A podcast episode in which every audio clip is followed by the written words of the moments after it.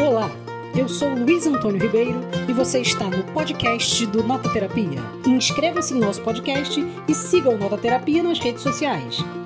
Olá, amigos e amigas do Nota Terapia, você que está aqui com a gente, seja bem-vindo e seja bem-vinda. O quê? Vocês estão num domingo, é verdade, estamos num domingo. Hoje não é sábado, mas estamos aqui reunidos para aquele papo de livro maravilhoso que a gente gosta de fazer, de conversar com você, de trazer alegria, entretenimento, literatura, debates com profundidade e também debates sem nenhuma profundidade, quando optamos pelos trocadilhos ao invés de falar coisas sérias. Mas hoje estamos aqui para falar de literatura japonesa.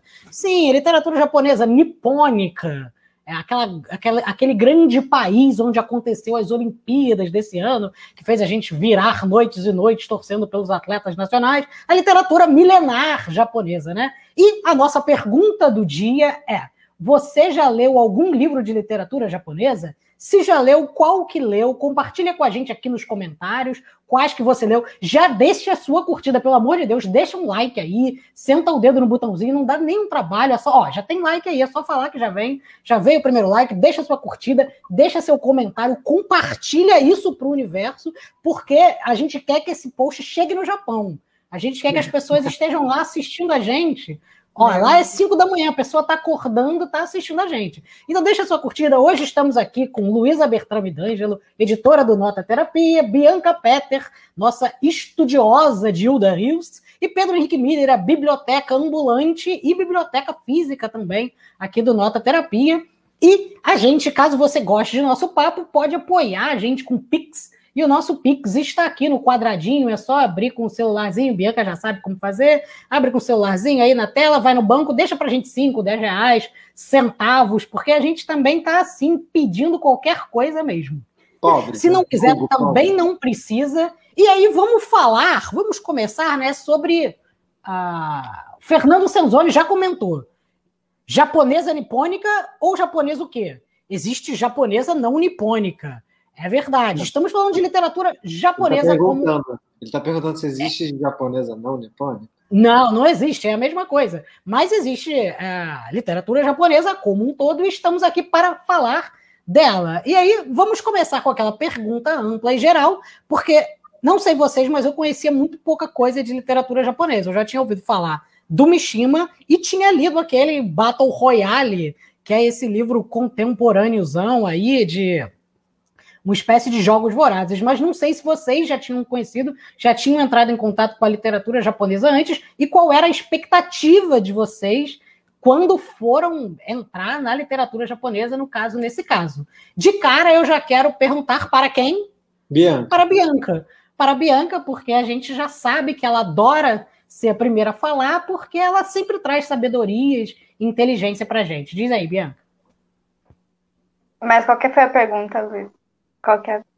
Expectativas sobre literatura japonesa, o que, que você conhecia ah, tá. antes, o que, que você passou a conhecer depois, e como é que você tá agora? Tá bem, tá mal? Às vezes a literatura é... deixa a gente mal, né? Não, não, assim, não tinha, eu tinha zero, zero experiência em leitura de, em leitura de literatura japonesa, gente zero, assim. Foi, é sempre bom quando a gente faz esses papos de literatura de outros países, porque, sabe, em que outro momento da sua vida você ia pensar em ler um livro clássico de um outro país, que às vezes a gente acaba não discutindo muito, né? Porque que nem a gente fez literatura sueca. Em que momento da vida a gente falaria, não, vamos ler um livro da literatura sueca? Ainda mais um clássico, né? Porque é, já é difícil da gente ler clássicos brasileiros, imagina, imagina de outros países.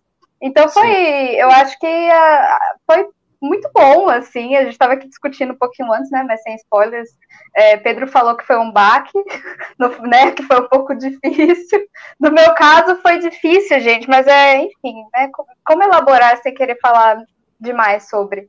É, é diferente, né? É, é, é, muito diferente. Não vou elaborar nisso, não. Vamos deixar ver. Mas eu acho que esse é um sentimento comum, né? Um sentimento comum de coletivo, assim. E aí, então, o da Luísa, então, que ela escolheu, e aí é bom, é bom ir criando esse, essa expectativa, né? É, é mais estranho ainda. E como é que é para você, Lu, imaginar o que, que é o Japão a partir do seu livro, antes de entrar no, livro especificamente? Olha, na verdade, o livro que eu vou falar hoje, que também vou criar um suspense para depois, É, e isso é uma coisa que acontece frequentemente, né? Ele é de uma japonesa que foi morar na Alemanha e mora muito tempo na Alemanha. Então, eu acho que esse acaba sendo uma característica também quando a gente acessa livros de pessoas de países mais diferentes dos que a gente está habituado a ler. Muitas vezes são pessoas que migraram para a Europa ou migraram para os Estados Unidos e fizeram grande parte da sua carreira nesses países que a gente tem mais familiaridade, né? Então, no caso desse livro, ele não é um livro que fala sobre a história do Japão, e acho que o bizarro dele, e vou explicar o bizarro depois, é, ele, ele se relaciona bastante com a experiência ocidental, assim, ela, ela faz uma leitura mais do mundo ocidental do que do mundo oriental, né? Mas logicamente se, trazendo essa, essa bagagem dela enquanto japonesa imigrante na Alemanha, né? Então depois eu vou dissecar mais isso também. E para você, Pedro, você. E aí eu acho que a gente já pode fazer uma, um começo geral e já entrar na sua obra especificamente. Mas como é que foi para você ter entrado? Você acabou dizendo que encontrou um monte de livros de literatura japonesa e não tinha lido nenhum, né? Essa não. costuma ser uma coisa muito comum. Como é que foi para você? É porque eu é, muito, é engraçado porque bom, a nossa o que chega até a, a gente, isso é um pouco o papel que a gente faz com esse esse quadro aqui do Papo de Livro, né, de cada mês ler um, um livro de um país diferente, e geralmente um país que talvez chegue menos, ou chegue menos no sentido. É, porque a gente fica restrito à Europa e aos Estados Unidos, né, basicamente. Então, pensar que a literatura japonesa, inclusive, já teve uma entrada aqui no Brasil mais forte nos anos 70, o Mishima começou a ser traduzido aqui nos anos 70. É, e aí teve uma espécie de uma onda, um pouco Mishima. Depois deu uma arrefecida. Eu acho que tem esses momentos também. O mercado, mas muito via Europa, né? O que é traduzido lá, a gente fala, opa, vamos. A gente não tem um, um canal meio que passe ao largo, né? Da, dessa conexão é, do, que já, do que já é premiado pela Europa. Então, assim, corre o risco de ganhar o Nobel? Ah, então vamos, vamos traduzir. Ganhou o Nobel? Ah, então merece. Então esse, esse é bom. Então vamos traduzir. Aí é, é, é curioso. Mas às vezes a gente tem umas sortes, assim, tipo um, um tradutor ou um, um intelectual brasileiro quer, sei lá, se apaixona por um autor fora desse eixo, né? E aí traduz ou... Eu ia falar isso, porque a literatura japonesa da década de 70 chegou muito no Brasil a partir do, do pensamento concreto, né? Os concretistas Exatamente. se interessaram muito pela fórmula japonesa, pelo ideograma japonês. O haikai, a forma do haikai é. veio. O próprio Paulo Leminski, que não era um poeta concreto, foi traduzir, foi aprender japonês para traduzir o Basho, né? Que era o Sim. haikaísta lá do, da, do, séculos o, atrás. O Leminski traduziu o Mishima também, porque ele. Traduziu só o Yasu, né? O Sol Yasu, que é o, é o, ensaio do Mishima sobre malhação, né? sobre marom, marombagem. Sobre maromba.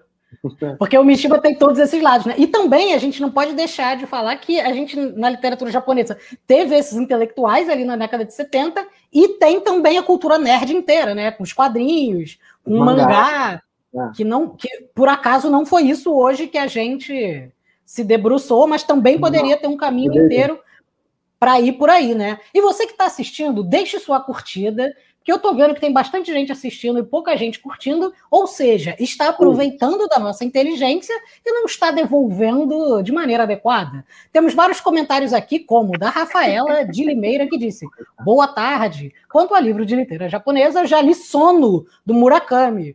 Murakami ah, é, é um Murakami, japonês. é um fenômeno, né? Assim, tem muito lido e tal. A, a gente não escolheu nenhum do Murakami para aqui para hoje, mas é, é, um que eu não conheço também, apesar da fama, né? Pois é, o Murakami, a gente, eu tive uma discussão, um, de, um debruçar constante se escolheria ou não, né? Ele tem o grande sucesso dele, que é 1904, né? Um 9Q4, que é com referência a 1984. Tem o do Kafka, Kafka, Kafka praia. A beira-mar? A beira-mar. A beira-mar. Acho que a beira-mar. Tomando um sol. É, ele saiu da areia. É questão de se ele tá na orla, tá no quiosque, onde ele que ele tá. tá perto né? do mar. Ele tá perto do mar, com tá certeza. E aí a Nicole comentou: Oi, gente, adorei a temática. Nicole, que está sempre aí, um beijo, disse: Curto muito literatura japonesa. Entre meus autores preferidos estão o Kawabata, o Mishima e o Tanikaze. O Tanizaki. Kawabata estará. Tanizaki. Tanizaki. Tanizaki eu já tinha lido. Então, eu não tinha lido nada da literatura japonesa, mas eu tinha lido esse ensaio que eu, para quem nunca lê, como eu, nunca tinha lido nada da literatura Deixa eu aumentar a japonesa. tua telinha. É um, é um ensaio do Tanizaki que se chama Em Louvor da Sombra. É, é muito fininho, é um ensaio que você lê cinco segundos, mas ele, ele vai tentar, é, ele vai falar sobre tradição japonesa, cultura japonesa, a partir da ideia da sombra e do escuro. E ele vai fazer uma diferença em relação à Europa, é, no sentido de que a Europa, principalmente pós-iluminista, pensa sempre a ideia da razão, da escrita e das artes a partir da luz, né? Trazer luz, trazer uma iluminação. Você vai iluminar um tema, você vai trazer ele às claras, enquanto que a cultura japonesa, vai dizer ele aqui nesse ensaio, tem uma, uma não tem não teme tanto a escuridão e, e, e, a sombra e a ausência de luz. E ele, e ele faz esse passeio não só em relação à, literatura às artes mas a, a, em, em relação a, aos móveis aos artefatos. É, é, ele vai dizer até da comida que o japonês precisa molhar o arroz a brancura do arroz no shoyu para trazer a sombra, inclusive, para o alimento. Eu acho isso. É um ensaio assim, dos mais lindos. Não, é lindíssimo, é lindíssimo. E era a única coisa que eu tinha lido. E aí, por causa desse ensaio, eu fui comprando vários. Eu, eu, eu comprei o Kawabata, eu comprei os mais famosos, assim, né? Os clássicos da literatura japonesa, porque eu, eu que amo clássico. É, comprei uns contemporâneos também, porque eu amo filme japonês é, é, por causa do Kurosawa e, e, e outro, né? Ozu, eu sou apaixonado pelo Ozu. E aí, mas eu nunca tinha lido. E aí eu, eu amo muito os filmes que são é, é, roteiros do Koboabe. E aí tem, eu, eu, tinha também já da Kozak Naif esse aqui, que é o, o Rosto de um Outro, que é do Koboabe. É, que tem um filme, eu amo esse filme, mas eu nunca li o livro. É, o rosto de um outro e o é, a mulher das, das dunas, né? Ou a mulher nas dunas e tal. Enfim, tem também o, o livro do travesseiro da Seishonagon, que é um, um clássico é, é, medieval, né? De uma dama da corte imperial japonesa que escreve algum, ela escreve um, um compêndio de imagens é, da natureza. Quase que eu li esse livro para o nosso papo hoje, mas eu, eu não li tempo, porque ele é, ele é grande, né? Eu, não ia, eu ia ler ele também, mas como eu estava sem tempo, peguei o, o Mishima mais curtinho para ler. Ah, e aí, gente, ó, teve um comentário da Betânia aqui, Betânia Balbá. Nunca li nada de literatura japonesa. Mangá não conta, né? Podem indicar algo? Mangá conta sim. Claro que conta, conta né? Mangá conta, conta pra caramba. Mas a gente vai indicar vários aqui, a gente já falou alguns, o, e vamos cada um de nós indicar um e fazer uma análise para você dar uma mergulhada um pouco maior. O William Machado disse: li o grito silencioso do Kenzaburo Oe. O Kenzabu é aquele cara que escreveu uma questão pessoal, né? Que ele é muito. E aí é aquilo que a Luísa falou. Ele, ele está muito próximo dos, dos ensaios, assim, muito ligado à teoria literária mais francesa e americana, e ele tratou de muitos temas, como as armas nucleares, energia nuclear, o não conformismo social e o existencialismo. Tem também aqui, olha, Três Vias, estudos clássicos, disse que gosta do Susaka Endo, que a obra mais famosa dele é Silêncio, adaptada para o cinema. E foi ele também que escreveu o, o o Samurai, né? O, Samurai dele também é um livro que ficou muito famoso. Então, olha, tem várias indicações aqui que já estão chegando. E aqui, ó, o César Salles disse: literatura japonesa não, mas li Shogun, um livro incrível ambientado no Japão medieval, que é interessante também, né? E quem é? Então, olha. Uh, não uhum. sei, mas que é interessante ler sobre o Japão medieval, né? A Lu, a Lu tá, já está aí dando um, um Google para a gente colocar a informação completinha. E olha, já para começar no nosso papo de hoje, vamos. Quem? Bota aí, escreve aí. A Lu vai escrever quem é a pessoa para a gente colocar o nome na telinha para você saber. E antes, vamos começar a falar do nosso primeiro livro que esco escolhemos para hoje, que é ó, James Clavell, que é o nome do Shogun. Então, se você quer saber da literatura do Japão medieval, vai lá e leia o Shogun também. Apesar Clavell, mas... Sim. É, mas escolha os japoneses. Vamos, vamos partir do princípio que a, gente quer ler um japonesinho, escrevendo sobre japonesinhos, sobre temas japonesinhos, né? E para começar, vamos falar de um japonesinho que não era um japonesinho, que era um japonesão, que era um samurai que amava fazer exercícios físicos, um dos maiores escritores japoneses e que também era homossexual. Então, ou seja, ele era uma pessoa muito complexa, de muitas faces, e tem esse livro chamado Confissões de uma Máscara, em que ele está começando a contar os primeiros traços da vida dele, como que é crescer Mishima, né? Mishima. E aí, Pedro? Diga aí, o que, que, que você achou do livro? Como é que foi seu passeio por Mishima? Bom, primeiro eu quero dizer, falar uma reflexão muito pessoal, assim, que eu estou muito apaixonado pelo, pelo Confissões de uma Máscara. Eu estou completamente apaixonado pelo Mishima, pela escrita do Mishima. O Mishima é uma figura complexíssima. Tem um filme sobre o Mishima, também não é japonês, é um filme do Paul Schrader, que se chama, ai meu Deus, As Faces de Mishima, algo assim. Tem um ensaio que eu li agora também sobre o Mishima.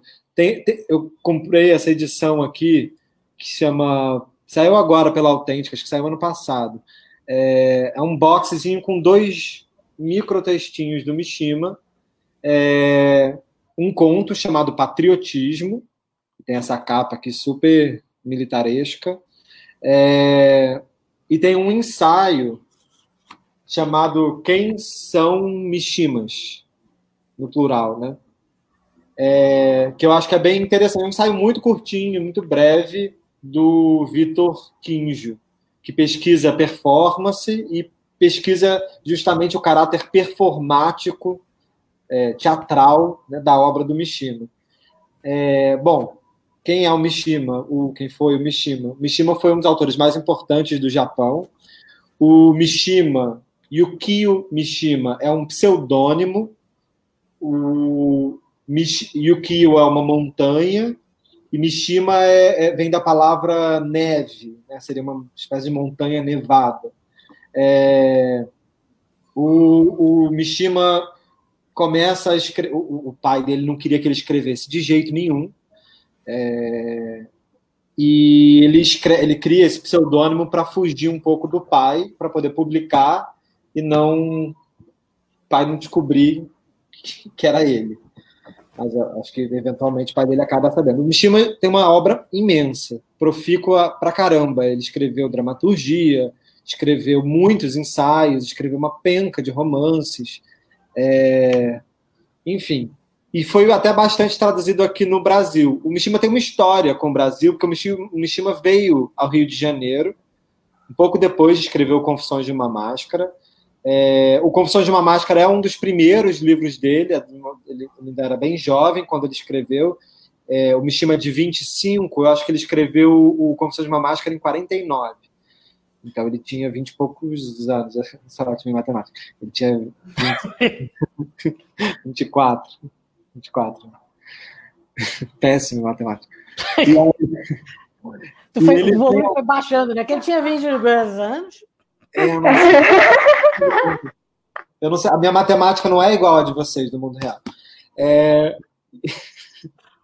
e ele vem para o Brasil num cruzeiro. Ele, ele, é, ele, ele passa pelo Rio e aí ele descobre o Carnaval do Rio. Inclusive nesse ensaio aqui, eu também sem luz, né? Mas nesse ensaio tem uma fotografia que, se eu não me engano, ele, ele tira do Carnaval é, em 50 e alguma coisa, quando ele vai, vem ao Carnaval do Rio. E ele escreve uma coisa muito bonita sobre o Carnaval do Rio, porque, enfim, bi, ele, é, ele era gay, né? No Japão, é, vem ao Rio de Janeiro e descobre o Carnaval. E aí ele fala, bom, é isso aqui, né? Esbaldei, ele falou. É, dizem que os primeiros boy que ele pegava, ele pegava aqui. Dizem também, os biógrafos, alguns biógrafos do Mishima, que ele pegava um, um boy por dia aqui no Rio. Assim. Cada dia era um boy diferente que aparecia lá no, no, no, onde o, o Mishima estava hospedado. E ele escreve um negócio que eu acho bonito. Ele fala: a êxtase do carnaval não tem valor nenhum apenas para olhos que contemplam. Ler sobre o carnaval é, é completamente dispensável, porque ele fala: carnaval você tem que estar, você tem que viver. Então ele fala: Eu confesso francamente que no Carnaval do Rio eu me extasiei. Então eu já amo esse Mishima dos blocos, que vai um bloquinho e fica enlouquecido. É, e depois ele vai à Grécia. Depois do Rio, ele vai para a Grécia. Ah, isso é ótimo você deixar essa imagem, Luiz. Depois eu até acho que você devia botar a imagem que ele está reproduzindo. Isso daí é uma foto do Mishima reproduzindo um quadro do São Sebastião, porque ele era fissurado por essa imagem do São Sebastião. Uhum. Ela está no, no, Confissões de uma Máscara como um momento muito importante da descoberta da sexualidade do Mishima. É, e, e é, é, é ele está reproduzindo o São Sebastião do Guido Reni, que ele descreve, inclusive, lindamente aqui no, no Confissões de uma Máscara. Deixa eu acender minha luz aqui, só porque eu estou no escuro. Peraí. Acende, amigo. Em louvor da sombra, Pedro. Em louvor da sombra? Até é. tirar a sombra. Ah, é verdade. Bom, eu ocidental não querendo a luz. E, e aí, bom, o Confissões de uma Máscara é, é um relato. Isso, esse é o quadro do Guido Reni. Deixa ele guardadinho aí, que eu vou, eu vou, quando eu for ler a partezinha aqui rapidinho do, da descrição, que é uma das mais bonitas do livro, que ele descreve esse quadro e como, a, como ele vai descobrindo o corpo por esse quadro, é muito belo. O, o de uma Máscara é um, é um, livro autobiográfico, mais ou menos. E a biografia do. Por que, que eu comecei falando da biografia do Mishima? Porque ela é é, é, é um caso à parte, ela é quase um romance, ela é muito complexa, muito confusa, porque depois, quando o Mishima sai do Rio e vai à Grécia, ele tem uma espécie de virada, porque ele começa, ele, ele fica fascinado pelas é, é, é esculturas gregas que ele já conhecia dos livros de história da arte, estão descritas inclusive aqui, né, nesse jovem Mishima do Confissões de uma Máscara, e ele diz que ele descobre na Grécia os corpos à luz do sol é, e que aí ele descobre que a beleza da existência humana também pode estar na sua presença física no espaço. E aí ele começa a ficar também um pouco crítico ao intelectualismo, o intelectualismo que ele mesmo era. Ele era um jovem mirrado, rato de biblioteca, é, é, é, é como sei lá, como eu, bibliófilo, magrinho, é, flacidinho. E aí ele descobre o, o jovem bugrelo, né? Como a gente já descreveu aqui. E aí ele acha, inclusive com relação aos valores tradicionais do Japão, é, de um Japão imperial, né, de um Japão que ele já estava vendo ser é, é, é deixado um pouco de lado para um processo de modernização, de ocidentalização, é, é, se tornando um Japão capitalista, ele acha esquisito que esses valores estavam ali também no Japão mas via Grécia, olha que louco, né? Você vê como ele é realmente muito complexo. Via Grécia, ele descobre que é, é, ele, ele estava deixando de lado, que seria a valorização da força física do homem, do homem como aquele que consegue treinar fisicamente, e aí ele, ele, ele vira um marombeiro, ele vira um Mishima completamente apaixonado pelo exercício físico, e ele começa a virar meio fisiculturista, ele vira um, um, um, esse Mishima. Um Mishima, tipo, que parece um, um cast de um pornozão gay, assim. É... Esse Mishima foi depois do Carnaval do Rio, né? Porque senão claro. eram uns três boys por dia, pelo menos, né? Claro, exatamente. Mas a questão da homossexualidade era um grande, um grande problema para o Mishima e muito complexo. Ele complexifica muito a questão da homossexualidade também no próprio Confissões de uma Máscara. Bom, deixa eu voltar. Eu sou afobado. E aí, como é, é, é, é um relato autobiográfico, mas por si só, já no título, Confissões de uma Máscara, você já tem uma dúvida. Porque é autobiográfico, já que está na moda, né, a tal da autoficção, já de alguns anos para cá. Ele escreve no final dos anos 40, mas já é a confusão do que é o autoficcional. É autoficcional, mas não é. Você tem um pseudônimo, e o que o Mishima não é o, o, o, a figura real, é, é outra coisa. Confissões de uma máscara. Não é quem fala, é uma máscara. Não é a pessoa, é a máscara. Então, a ideia de confissão pressupõe uma ideia de. O conceito confissão pressupõe a ideia de um, um, uma certeza de um indivíduo, né? de alguém que se confessa. E também pressupõe uma ideia de verdade. Você confessa algo sinceramente, né? você confessa um, uma certeza ou algo que você é, é, guardou intimamente, você está expondo, revelando. Mas se você revela e é uma máscara, você revela algo que já está por si só é, é, é, é, camuflado, né? ou disfarçado, ou enfim.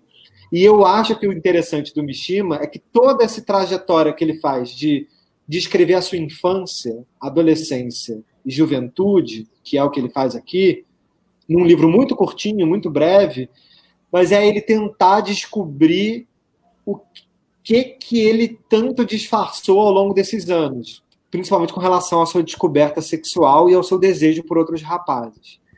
É... Aqui ele vai descrever alguns pontos da memória. Ele começa é, falando que ele tem uma memória muito difícil de determinar. Ele diz que a primeira memória que ele tem é do primeiro dia da vida dele, quando ele vê uma luz na bacia do primeiro banho. E aí ele fala: Eu me lembro, eu me lembro perfeitamente do desenho da luz. As pessoas para quem eu digo isso falam: Gente, isso é uma bobagem, ninguém lembra do primeiro dia da vida. A criança não abre nem o olho, ela não focaliza. Então não há como ter memória, né? Os estudiosos dizem. E aí ele fala: tudo bem, problema dos estudiosos. Eu me lembro da luz no primeiro banho. Era a primeira visão que eu tive. Depois ele salta para uma outra primeira visão, que seria uma imagem da qual ele não consegue escapar também, que é o primeiro apaixonamento. Mas é um apaixonamento que seria talvez também essa primeira imagem ele tinha quatro anos. E ele diz que ele não lembra nem com quem ele estava, se era uma mãe, uma babá, uma tia ou uma empregada. E ele estava voltando para casa e ele vê descendo a ladeira da, da casa dele um homem, um homem seminu, de calças muito justas, é, pregadas na coxa. Então ele vê, já tem a, a, o corpo, né? A primeira imagem que ele diz ter memória já é esse corpo, um corpo muito forte, carregando um homem carregando dois baldes, um homem bem bruto, é, sujo, carregando latrinas, é, é, cocô, carregando xixi cocô. E aí ele diz que essa primeira imagem ele não consegue fugir dela ela, ela diz que é, um, é o tormento dele, volta para ele, independente dele querer ou não. É... E é muito curioso, porque ele, ele lembra do homem e ele não lembra da mulher, já na imagem dele. As pessoas acusam muito o Mishima de misoginia, né? porque, apesar, inclusive, de ser, ter sido casado com mulheres e tudo mais, ele se envolve com uma mulher né, no, no, no livro. Inclusive, a história é um pouco essa, sobre os desejos dele homossexuais e a não realização deles, é, com quem ele se envolve é, para, socialmente é uma mulher, até porque, por questões, enfim, também da, da, do período, né, da época. É, não seria bem aceito socialmente se ele ficasse namorando caras no Japão dos anos 40, no Japão durante a guerra ou pós-guerra. É... Também tem muitas descrições de, uma, de um tipo de masculinidade, né? Ele tem uma certa obsessão com o corpo masculino para é. descrever, né? Ele, ele gosta de, de, de, secar, de tentar entender esse corpo, que é o que vai dar nesse, naquele Mishima do futuro, e, né? E que é, se for parar para pensar na, na, na, cultura queer, gay, gay, né? não digo nem queer, mas gay, gay dos homens gays, homens cis gays é muito vinculada à imagem do corpo, do corpo, da academia, da, da, do corpo sarado, né? Da, da, você pensa no, no, no homem num estereótipo de um homem gay dos anos 70, 80, um bigodudo da academia, sarado. Fred Mercury, né? O Fred Mercury, pois é. E aí o, o Mishima também está frequentando, eu acho, que essa, essa gay culture de alguma forma. E aí, logo no começo também, ele vai dando outras imagens que são muito bonitas e que relacionam sempre, de alguma forma, morbidez, violência, é, é, fisicalidade, né, brutalidade física, é, é, sexualidade, né, erotismo e um desejo, uma pulsão de morte, assim, terrível. Porque ele começa a dizer que ele, aí ele, ele diz que ele vai lendo livros é, ilustrados e ele dizia que ele amava muito essa biblioteca do pai, ele lia sempre a biblioteca do pai, e ele via ilustrações de cavaleiros, cavaleiros de, de novelas de cavalaria. E aí ele se apaixonava por, essas figuras. Ele dizia: Eu queria ficar lendo para sempre aquelas gravuras. Eu não sabia nem ler direito, mas eu queria as gravuras. Aquelas gravuras já me contavam alguma história. E acho que todos nós nos relacionamos né, com isso. Eu me lembro já de uma paixão pelos livros pré-leitura, né, pré-linguagem. Você folhear os livros, ver as imagens dos livros, ver as imagens das palavras. Que, que eu imagino que na cultura japonesa ainda deve ser mais bela ainda, né? Porque tem um, tem um, um valor simbólico ali do, do, desenho das palavras que é bem mais tem, interessante. Tem uma imaginação estética, né? Ali também. Exato. E da diagramação, de como aquilo preenche o branco do papel. É, e as imagens. A minha que... capa, minha capa é exatamente isso. Que é exatamente. só o preenchimento da letra. É, a escrita é, é literalmente uma arte, uma arte no sentido pictórico, né? É, é pintar. Técnica, com, né? E técnica, e, e, e, com o pincel e o nanquim, né? Você tem uma, uma relação com a, a, arte, as artes plásticas muito forte, não à toa vai influenciar muito os irmãos Campos, como a gente estava falando, né? a, a, poesia concreta e tal. É, mas o, o Michel, aí tem uma outra imagem que aparece aqui para ele também, que é a imagem da Joana d'Arc, que ele se apaixona por um cavaleiro que está é, é, é, quase morrendo, né? Está numa espécie de martírio ali também e ele se apaixona por aquela figura masculina. E depois ele descobre, o pai dele conta, ou alguém conta para ele, que não era uma figura masculina, que era, na verdade, a Joana Dark. E aí aquilo tira para ele o tesão. Aí ele fala: ah, tá, pô, é uma mulher, então não, aquilo não me interessava mais. Então ele já começa também a descobrir a sua sexualidade via literatura, via leitura, via arte, né, via livros. E aí ele vê num dos livros de artes do pai, aí você pode botar a imagem de novo, Luiz, uma imagem do São Sebastião, que é uma das passagens mais lindas do texto, eu vou lê-la brevemente, porque nela ele descobre a sexualidade. Ele está folheando lá os livros do, do pai dele. Fiz uma montagem, menino. Lindo, né? Ele, ele refaz essa imagem. Depois, depois da fase dele marombeiro, ele, ele, ele era tão fissurado nessa nessa representação do, do São Sebastião que ele refaz ela.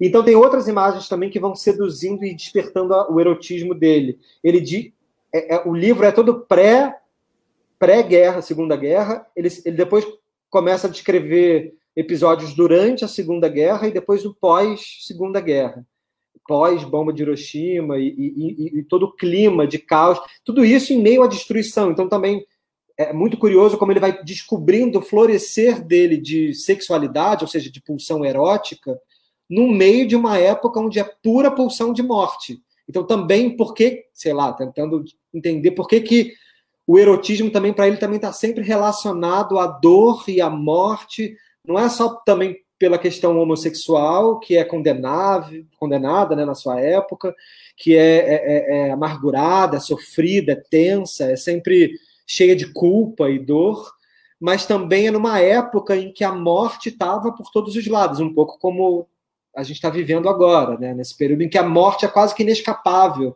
ela está, mesmo sem você querer, aparecendo a todo instante. E aí ele lembra do cheiro dos soldados, então ele vai, ele vai narrando a descoberta sexual dele a partir de todas essas imagens, da imagem do, do cara trazendo as latrinas, é, e aí ele começa a se apaixonar por uma figura de uma performer japonesa de kabuki, do teatro kabuki, que é um teatro tradicional, em que os homens fazem mulheres, né? As mulheres não faziam as representações do kabuki, como no teatro elisabetano. É, eram só os homens que eram autorizados a, a, participar, então os homens faziam as mulheres. Então tem essa tradição do homem se disfarçar de geisha, né, de mulher, é, e fazer os gestos femininos, em performar a feminilidade. Então ele começa a também performar mulheres. Ele vai roubando as roupas das que é também um, um, uma imagem muito é, é, é cara ao universo LGBT, né? da criança que descobre as roupas da mãe, as maquiagens, é, as presilhas de cabelo, começa a descobrir que ser homem também é uma performance, que ele pode desenhar, como ele também pode desfazer e descobrir outras formas de gestual, de, de, de fala, de, de rosto. É, Isso é... tem tudo a ver com a máscara, né? Porque eu fiquei viajando na coisa da máscara, e se puder, assim, fazer uns cinco minutos de filosofada aqui. Pelo amor de é, Deus. Eu fiquei pensando muito no, no conceito que a psicanalista é, Sueli Ronick usa de máscara, né? Uhum. A partir da, da, da, do Deleuze do Guattari, que são filósofos franceses. É, a gente tem essa ideia da identidade como uma coisa fixa, e tudo aquilo que a gente mostra que não condiz com a nossa identidade é como se a gente estivesse botando uma máscara que não mostra quem nós somos verdadeiramente, como se houvesse um eu verdadeiro por trás de alguma coisa, né? Então ela constrói a ideia de máscara como uma crítica a essa percepção da identidade como uma coisa estável e que exclui tudo aquilo que não cabe nela, né? Que não é compatível com aquilo que já não está delimitado pelo que a gente entende como sendo a nossa identidade.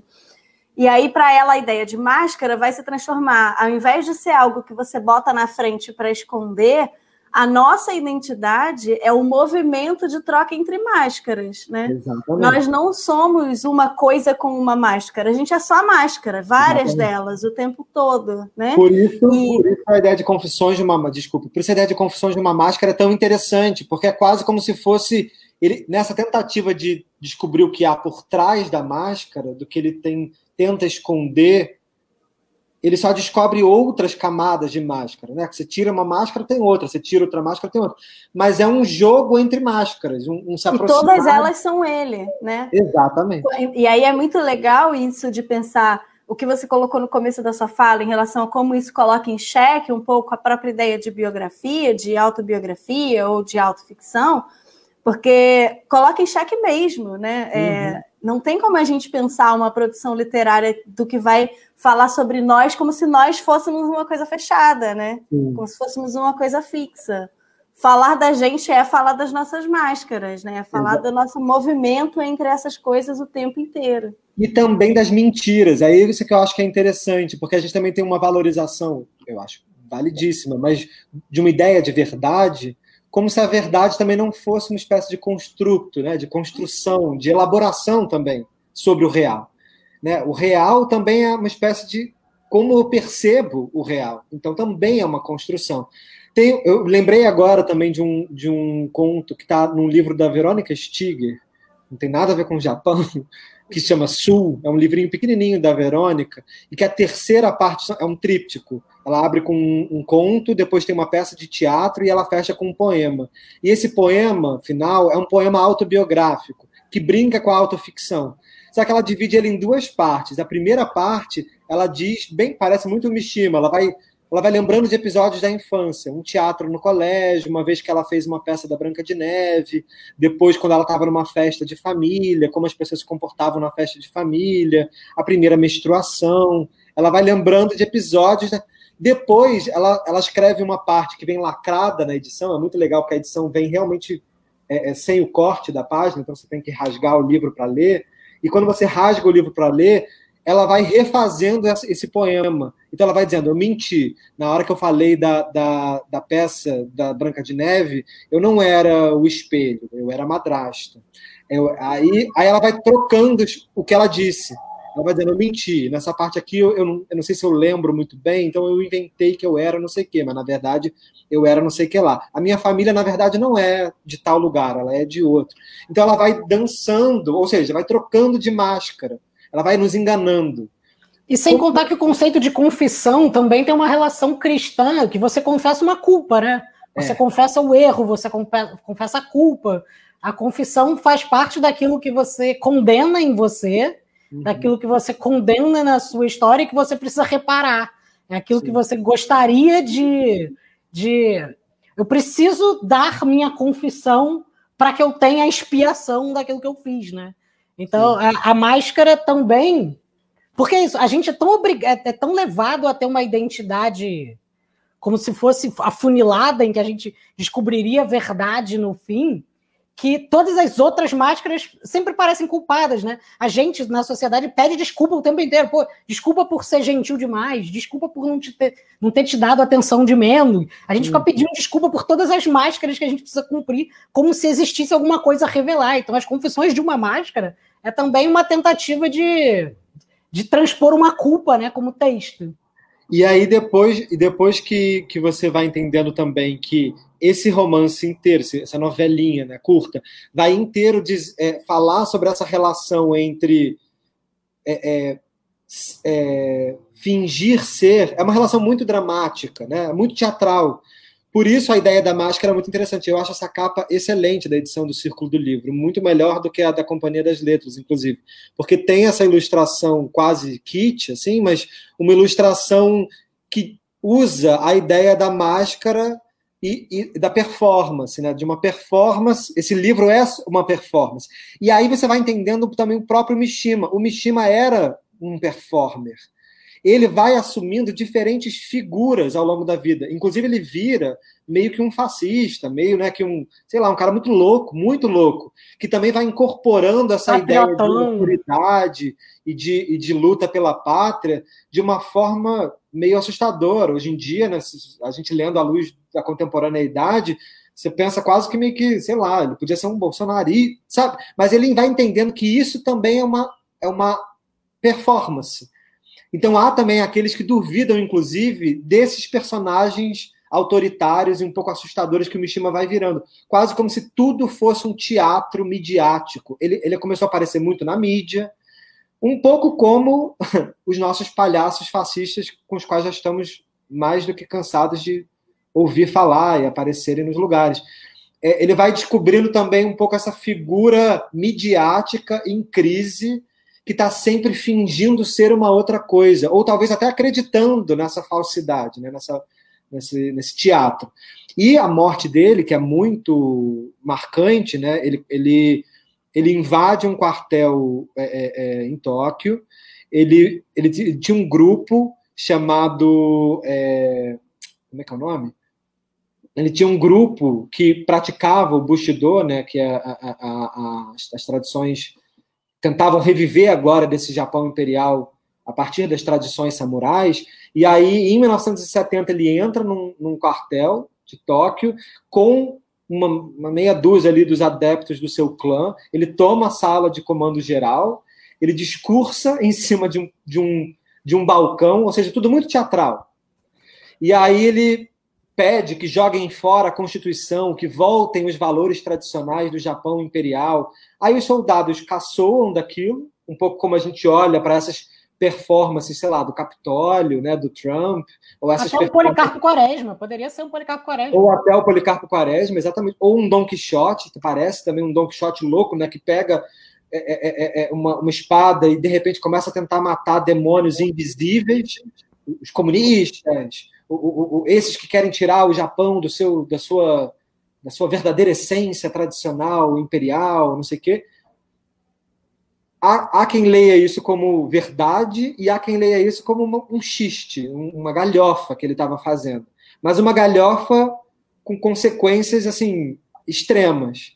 E aí, quando ele vê que fazem troça daquilo, que começam a dar risada, ele realiza o seppuku. Ele vai, ele sai, e comete o, o seppuku, né, o harakiri, que é como, é como é conhecido esse gesto tradicional da, da, da, cultura samurai, que é você cravar né, a espada de uma forma muito dolorosa, fazer um círculo né, e se eviscerar, botar as vísceras para fora. E depois, durante esse processo de extrema dor, pedir para alguém decepar a sua cabeça. E aí o, o dizem um, um boy dele, um dos namorados dele, é quem comete isso também. Nunca se sabe ao certo se era mesmo ou não. Enfim, essa é a história do Mishima. Isso tá. Maravilhoso falar um boy.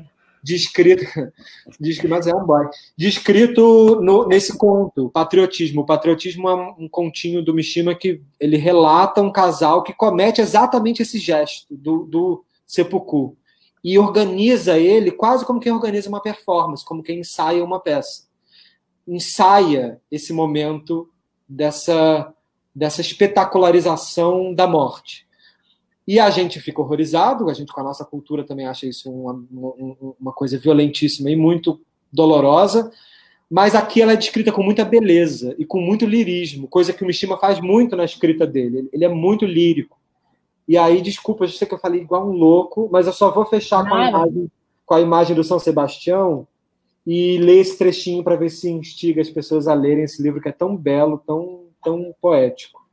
E, e difícil, e tenso. É, bota a imagem do, do Mishima São Sebastião. Um tô dia. Botando, tô botando. Tá bom. Enquanto você bota, eu vou lendo.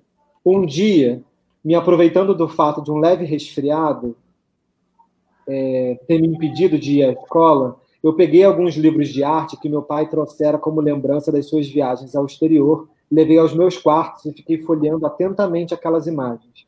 O que me encantou particularmente foram as fotos das esculturas gregas nos guias dos museus italianos. Quando eu cheguei aos nus, foram essas ilustrações dos nus em preto e branco entre as muitas reproduções de obras-primas da arte que melhor convieram a satisfazer as minhas fantasias.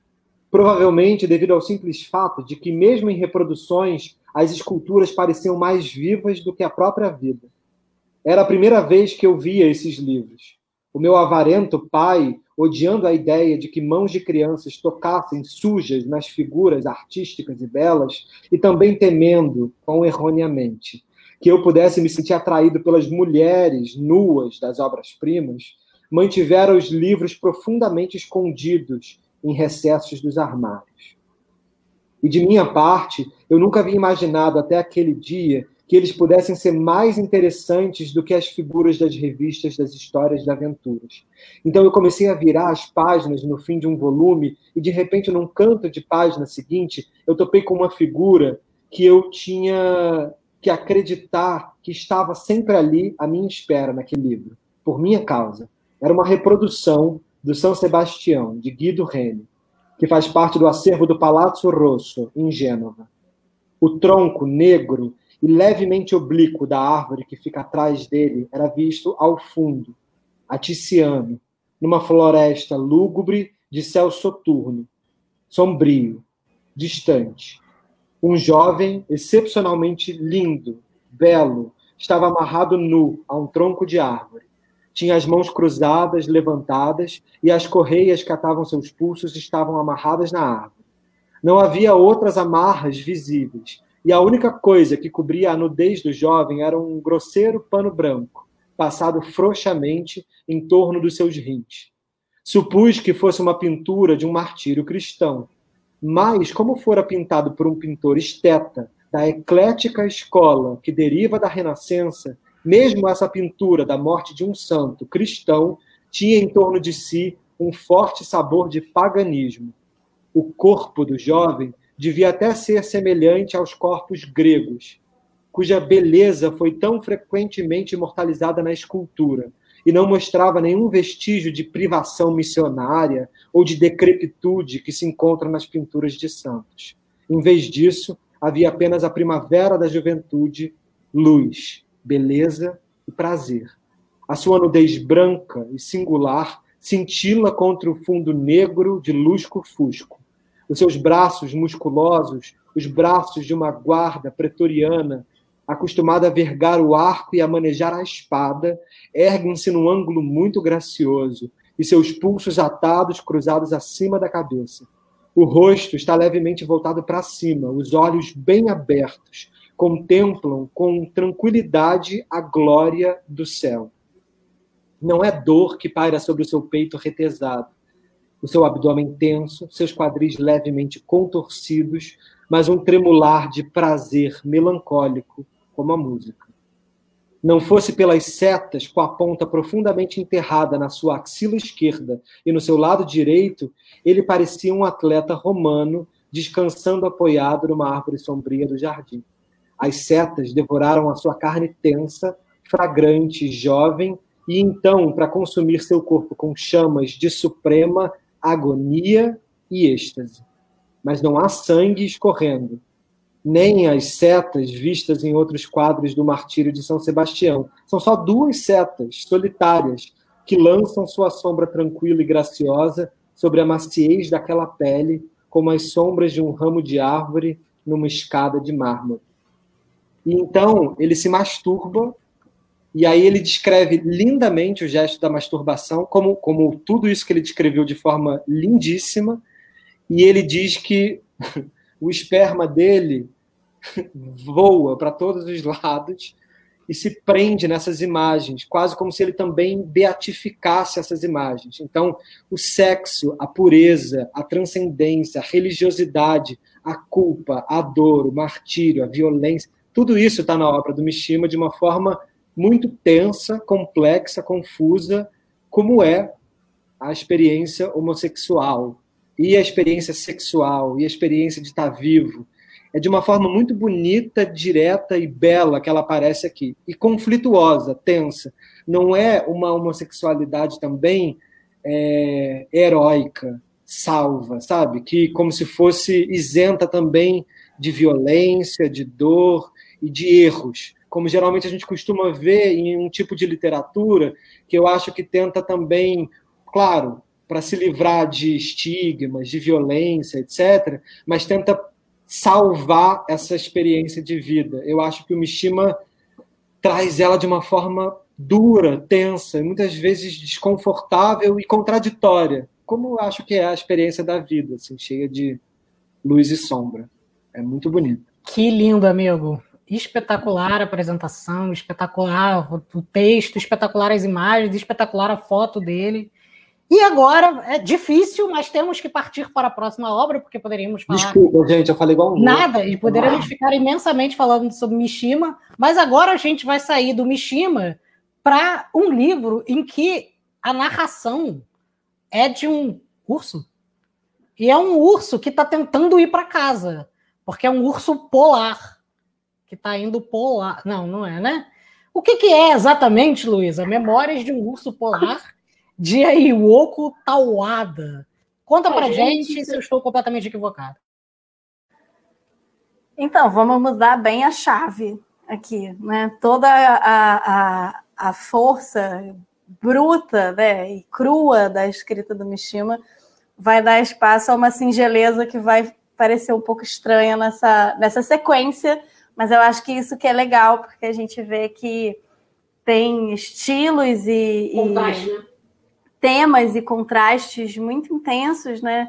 Como tem na literatura de todo o país, né? A gente tem uma, uma gama gigantesca de, de modos de, de narrar, de modos de pensar, de estilos, de estéticas, né?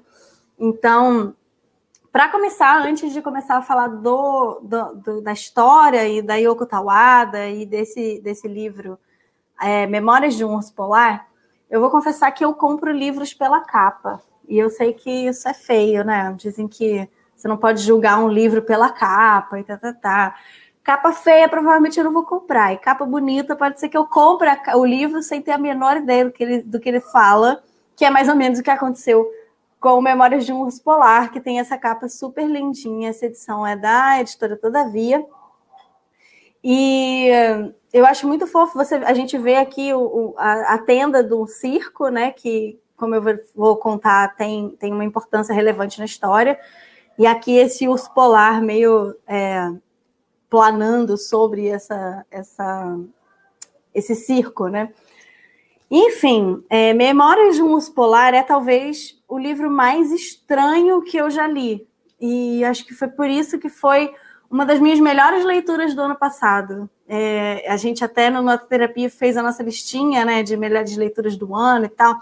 Eu fiquei muito na dúvida se ele era o melhor, se era o segundo melhor. Enfim, é sensacional esse livro, porque ele parte de uma premissa, no mínimo, sui generis. Porque é um livro que é narrado por um urso. Né? Na verdade, o livro tem três partes e ele conta a história de três gerações de ursos polares. E aí, assim, isso parece totalmente desconectado da realidade, mas na verdade não é. A Yoko Tawada, como eu disse, ela é uma escritora japonesa que é, na década de 80 foi morar na Alemanha e se fixou na Alemanha, onde ela mora até hoje, né?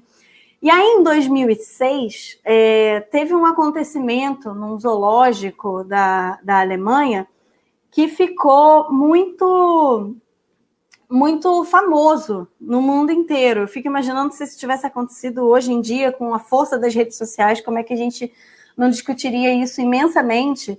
Mas talvez as pessoas que estão assistindo lembrem a história do Nut, que foi um urso polar no zoológico de Berlim que foi abandonado pela mãe. E isso virou uma, uma coisa impressionante. É, primeiro porque era essa ideia do ursinho polar fofinho, bebezinho, que foi abandonado pela mãe, e isso chocou as pessoas. E, complementarmente a isso, também o que, o que tornou essa história muito famosa foi que esse urso ele, ele criou uma relação de muita proximidade com o criador dele, o homem que criava e cuidava dele no zoológico, que era a pessoa responsável por dar comida para ele todo dia. E quando ele foi abandonado pela, pela mãe, ele era muito pequenininho ainda e ele tinha que aprender coisas que ele teria que ter aprendido naturalmente, entre aspas, com a mãe, através desse homem que cuidava dele. E aí essa história foi muito impactante, rodou o mundo, todo mundo queria saber, queria acompanhar o Nut, que, como é que ele estava vivendo, ele era a grande atração do, do zoológico.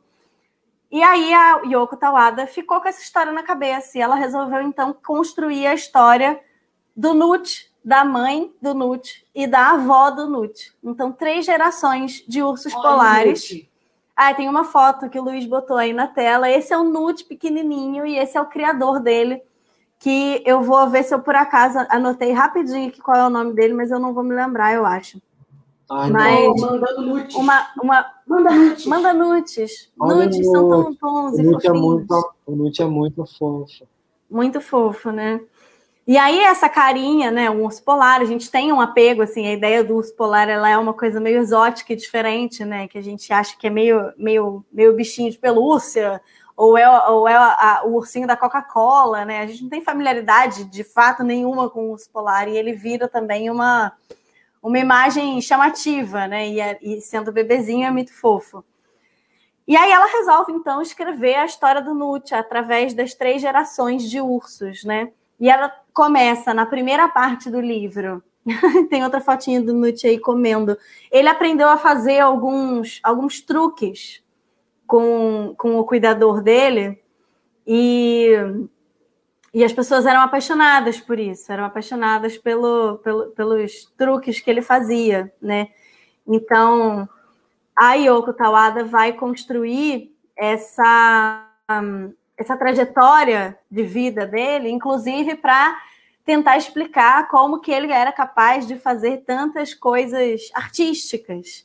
Porque, na verdade, ele vem de uma família artística. Né?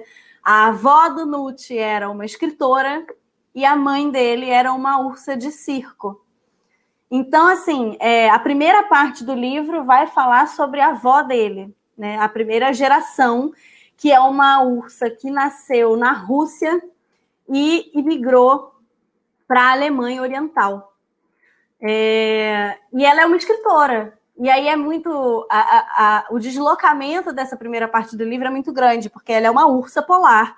Ela tem a fisionomia de uma ursa polar, ela tem os pelos brancos, ela não é uma ursa antropomorfizada, ela não usa roupas nem nada, ela é uma ursa. Mas ela fala, escreve e interage com seres humanos como se isso fosse a coisa mais natural do mundo, né? E aí ela vai, então, é, é, o, o contexto de vida dela é, demanda que ela emigre para a Alemanha, e na Alemanha ela tenta escrever, ela consegue apoio de um grupo de pessoas que financia a tarefa de escrever dela, ela vende os capítulos do seu livro para um editor, é, e o livro dela faz muito sucesso, e ela vira um best-seller. E aí ela vai fazer uma discussão a respeito da escrita a partir dessa personagem que é muito linda. E eu vou ler um trechinho aqui, é, mais, o que eu acho mais lindo, que ela diz assim: é, o escrever não se, não se diferencia tanto da hibernação. Aos olhos dos outros, eu poderia parecer adormecida, mas na toca de urso do meu cérebro, eu dava à luz a minha primeira infância e criava, e a criava até vê-la crescer.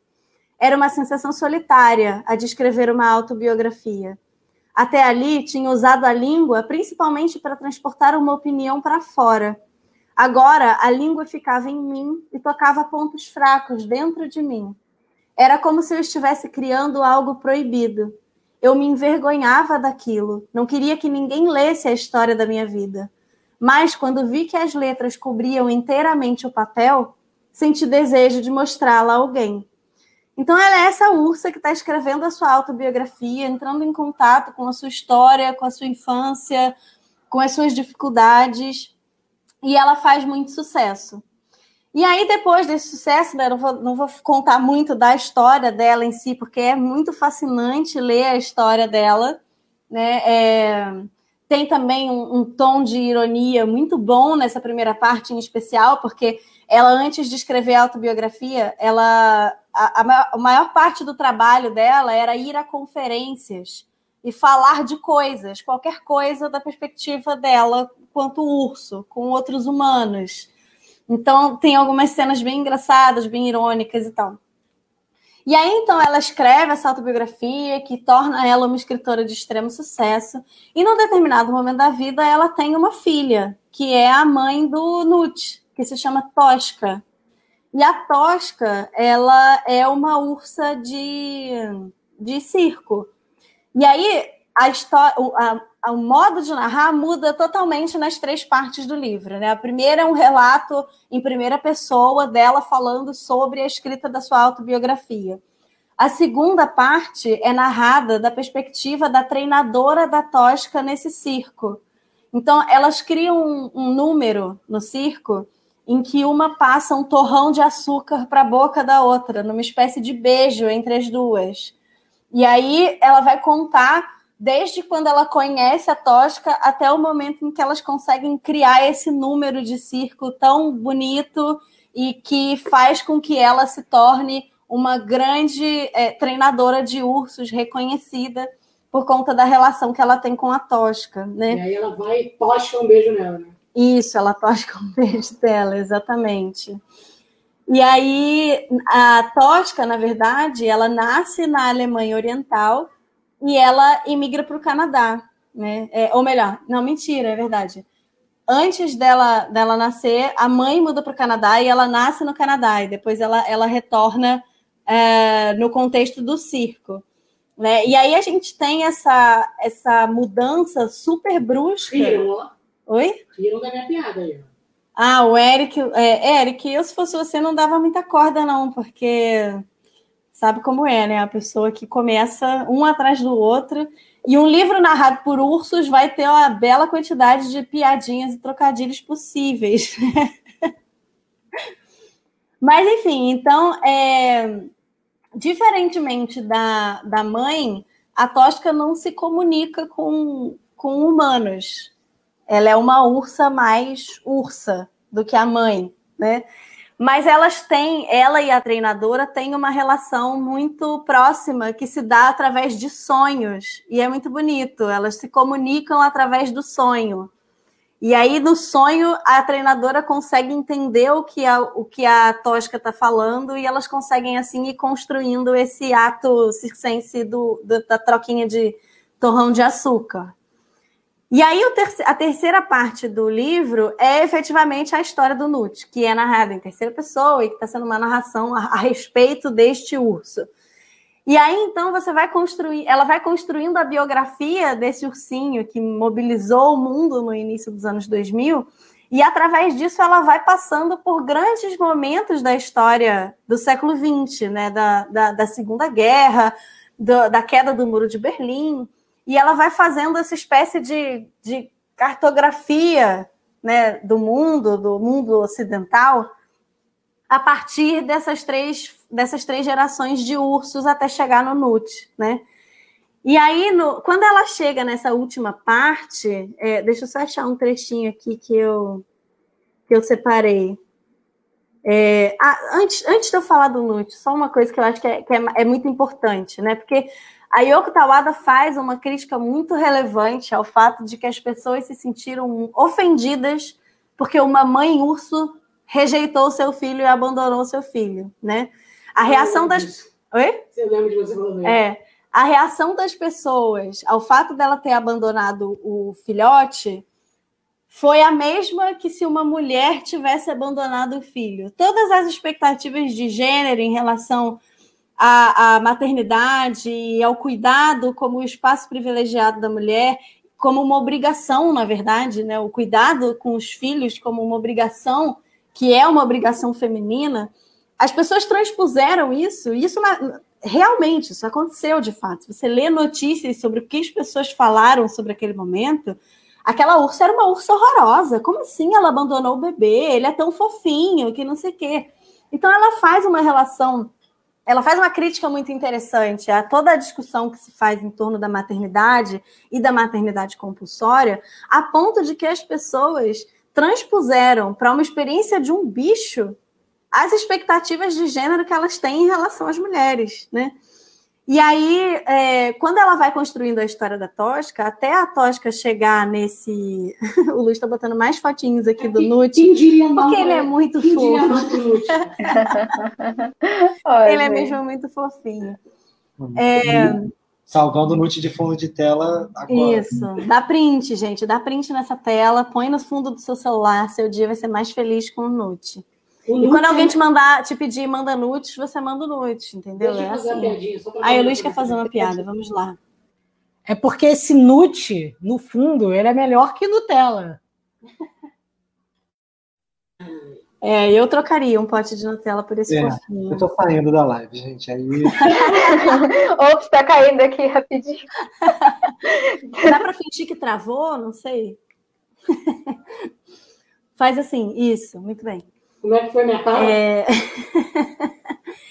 Mas então, é... quando ela está construindo essa história da Tosca, ela tenta encontrar uma, uma narrativa que sensibilize as pessoas na crítica que elas fizeram em relação à, à, atitude dela de abandonar o filhote. Então, ela vai construindo e ela vai narrando todas as violências pelas quais a Tosca passou no contexto do circo, até que ela chegasse nesse último circo, onde ela faz esse número com a, com a treinadora, e o que não significa que ela não sofra violência nesse circo, porque ela tem uma ótima relação com a treinadora, né? Então ela faz uma crítica, mas ao mesmo tempo ela desloca o nosso olhar para o contexto do circo de uma maneira que também é muito interessante, que a gente esquece que a gente está lendo sobre uma, um, uma ursa, né? E se a gente para para pensar sobre como que a gente tem uma série de desafios para a gente conseguir entender a experiência do circo, pessoas mesmo, pessoas que trabalham e vivem no circo, né? que vivem na, na, no trajeto que o circo faz de cidade em cidade, crianças, adultos, velhos, enfim. Então, é, ela usa essas personagens para criar também pontos de contato para a gente rever várias das coisas que a gente pensa sobre os humanos. E aí o fato de que ela borra essas fronteiras entre o que é animal, o que é natureza, o que é humano, o que, que é construído, né? A gente consegue ver que tem muita proximidade, ao mesmo tempo em que tem muita diferença. Então a gente consegue olhar para a experiência humana com outros olhos, porque ela está lançando mão da experiência animal para pensar a experiência humana também. E, isso, e ela faz isso magistralmente.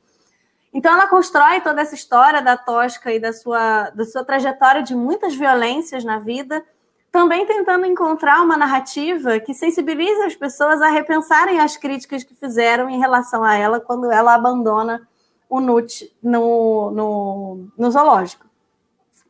E aí tem um trechinho muito, muito curtinho que eu vou, vou ler sobre esse tema, sobre a maternidade, né? Que a Tosca que, é, narrado a respeito da, da, da maternidade no contexto do circo, né?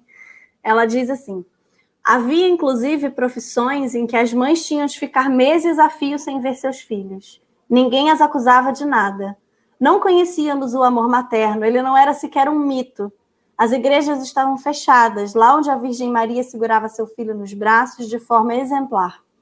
Quando a supressão da religião foi dissolvida, o mito do amor de mãe surgiu como uma miragem no horizonte das fronteiras internacionais. Deixava-me muito triste que, após a quebra do muro, Tosca tenha sido muito duramente criticada por ter rejeitado seu filhote Nut. Alguns diziam que ela o deixara em mãos alheias porque vinha da Alemanha Oriental. Outros escreviam no jornal que haviam perdido seu instinto materno porque trabalhara em circos hostis aos animais sob o típico estresse socialista. O termo estresse não parecia, parecia não condizer com o lugar. Não havia estresse antes da queda, somente sofrimento. O termo instinto materno era tão longínquo quanto. Para os animais, não é o instinto, e sim a arte que permite criar seus filhotes. Como, os seres humanos, como seres humanos não podem ser muito diferentes, ou não adotariam crianças diferentes de outras espécies.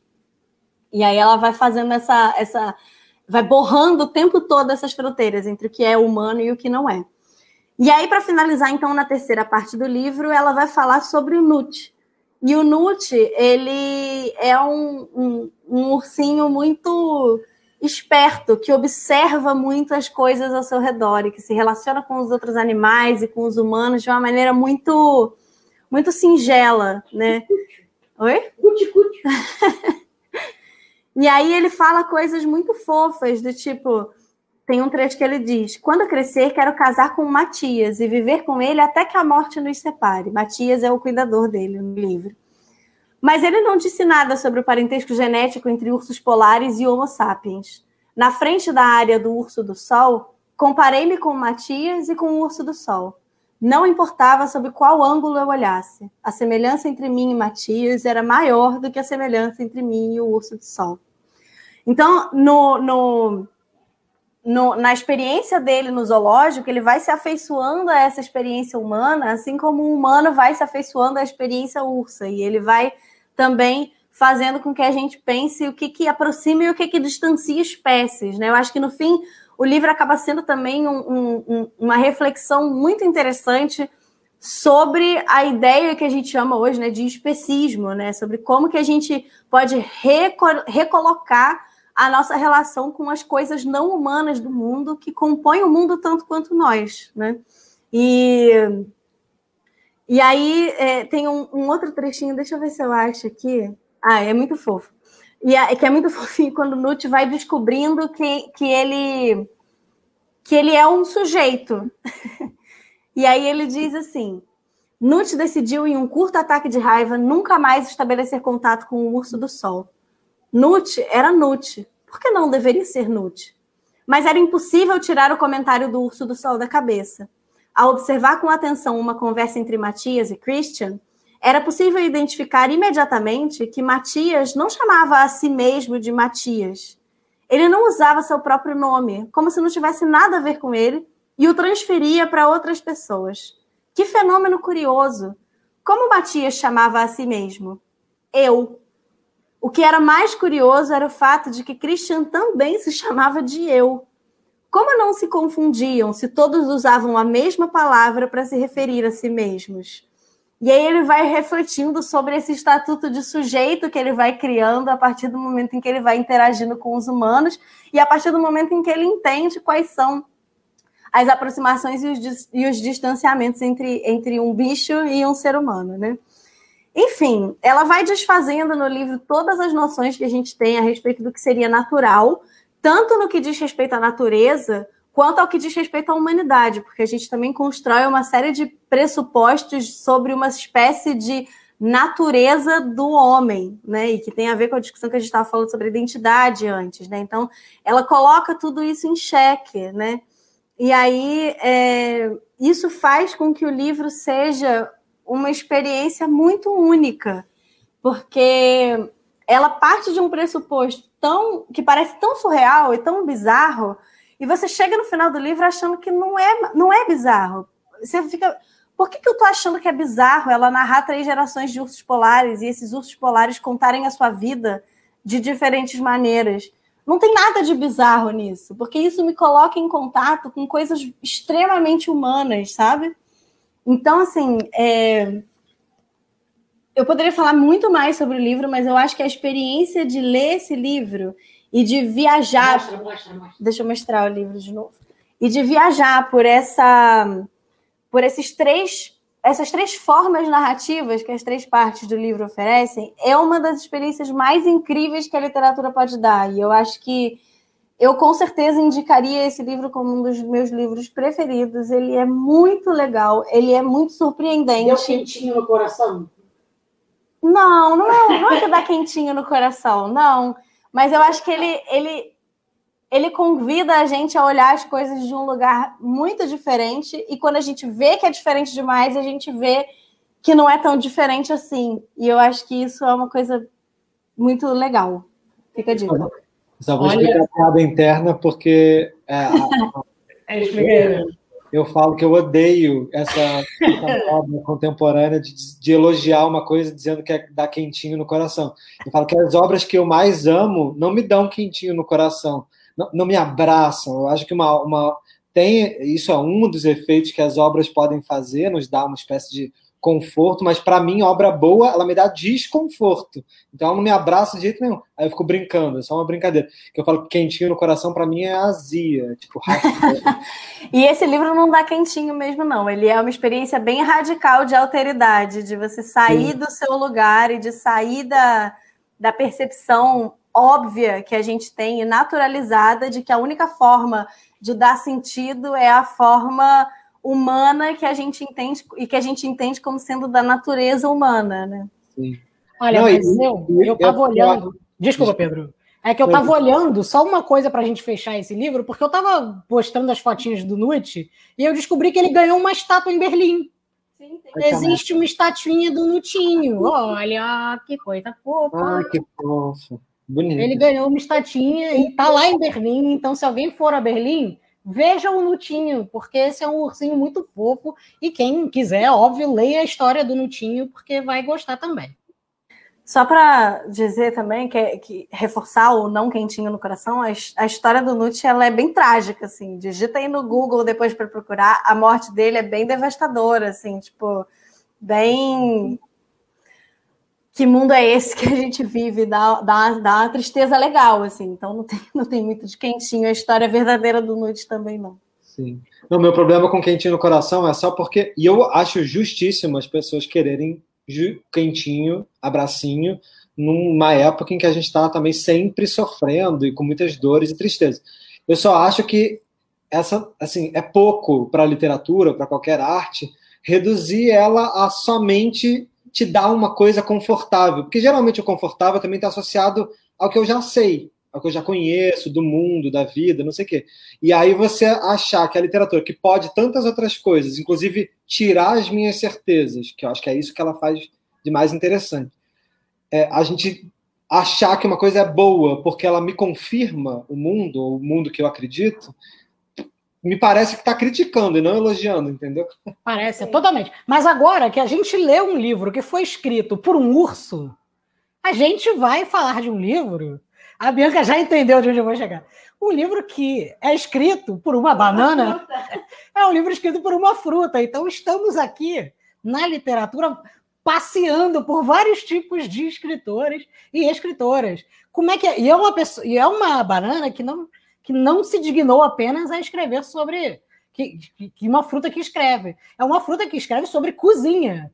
Não é isso, Bianca? Como é que é Kitchen de banana Yoshimoto? Lugar de fala. Então, uma banana que é, exatamente, uma banana que escreve sobre cozinha, gente, presta atenção. Hoje a gente está completando 100 anos de Paulo Freire, né? Aquele negócio de o, o quando o oprimido, quando a educação não é libertadora, sendo oprimido é se tornar opressor. Então, banana está fazendo, aprendeu cozinha para, para, para, enfim, reforçar coisas erradas que fazem com bananas em receitas e tudo mais. Mentira.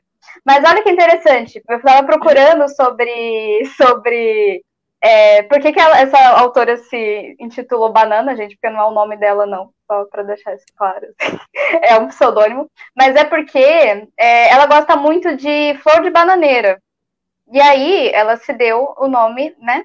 Gosta de flor de bananeira. Mas tem outra questão que o próprio Baixou, o poeta Baixou, Baixou é uma palavra que significa bananeira. Então aí toda uma história, toda uma história literária em relação a bananas que vai muito antes de Banana Yoshimoto, que é essa escritora japonesa que publicou esse livro aqui, é, Kitchen. Kitchen. É, lá em 89, 88, no Japão, né? Então ela é contemporânea, assim, se a gente estiver pensando, né? E eu, eu só procuro, eu encontrei ela porque eu estava procurando na internet, assim, né, gente? É difícil você realmente encontrar textos é, japoneses, sei lá, tem que dar uma procurada, né? Eu acho que é até sobre isso que a gente estava querendo falar sobre literatura japonesa, porque você não sabe onde procurar, assim. Mas, enfim, temos esse livro aqui, que na verdade são duas novelas. É, uma se chama Kitchen, que é Kitchen mesmo, né, em inglês, não é cozinha, digamos. Foi publicado já em japonês com o nome Kitchen. E outra novela que também tem o um nome em inglês, que é Moonlight Shadow. Então são duas histórias independentes, mas foram publicadas num volume só. Aí a Moonlight Shadow eu tava vendo que é uma referência à música de um artista chamado Mike Oldfield, que eu não sei dizer, assim, eu não ouvi a música ainda para dizer se ela realmente tem alguma, né, relação. Mas são duas histórias, gente, que elas são realmente histórias irmãs, assim, elas não, não é uma. Digamos que elas não falam sobre. Elas não, são os mesmos personagens ou personagens secundários de uma que vão para. São duas histórias independentes, mas são irmãs em, em várias coisas que atravessam a história. Então a gente tem Kitchen, que é a história de uma de uma menina ah, assim jovem adulta, né, que está fazendo faculdade chamada Mikashi, é, que perdeu os pais muito jovem e que acaba de perder a avó, que era com quem ela viveu praticamente a vida inteira. A morte da avó dela, enfim, acabou afetando muito a vida dela, obviamente, porque era uma morte meio inesperada, apesar de ser uma pessoa idosa e tal. E ela se vê sozinha em casa, precisando lidar com esse luto. E, e ela já lidou com o luto, né, a vida inteira. Ela perdeu os pais, então ela se vê mais uma vez lidando com essa coisa indizível que é o luto. E ela gosta, o, o, texto começa falando, né? A coisa que eu mais gosto no mundo, o lugar que eu mais gosto neste mundo é a cozinha. Então, ela coloca, é, depois que a avó morre, né, ela, ela precisa ficar mais perto da cozinha e ela coloca o futon, né, que é aquele, aquela espécie de acolchoado que os japoneses usam para dormir na cozinha. E ela dorme lá. E ela dorme, dorme, por dias ela fica dormindo na cozinha. Até que um dia toca a campainha da casa dela e aparece um cara que ela já tinha visto uma vez no velório da avó, um cara chamado Yushi, que é um, um jovem mais ou menos da mesma idade dela, muito bonito e tudo mais, e que ela, e que ela sabia quem era porque ele trabalha numa loja de uma, numa floricultura. E a avó ia sempre muito lá, falava que ele era um menino muito bonzinho e tudo mais, que gostava muito dela. E aí ela até acha que. Ela até acha que o Yushi era amante da avó, porque no velório ele chorou muito. E ela até pensa por um momento que ele era uma espécie de amante da avó. Ela fala, ai meu Deus. E o Yushi, ele, ele, tá, ele é um cara que tá, assim, muito. É, né, muito compadecido da, da morte da avó, da avó dela, por ele gostar muito da avó dela, mas também pela situação que ela se encontrava naquele momento. E perguntei, ó, oh, é, a minha família, minha mãe gosta muito, gostava muito da sua avó, a gente tá com muita, a gente sente muito pela sua perda. Você não tá afim de morar com a gente, não? Ele faz esse convite, assim, é, vai morar com a gente, sabe? Tipo, é ruim aqui você ficar sozinha, né? Eu fazendo a minha leitura do negócio, né?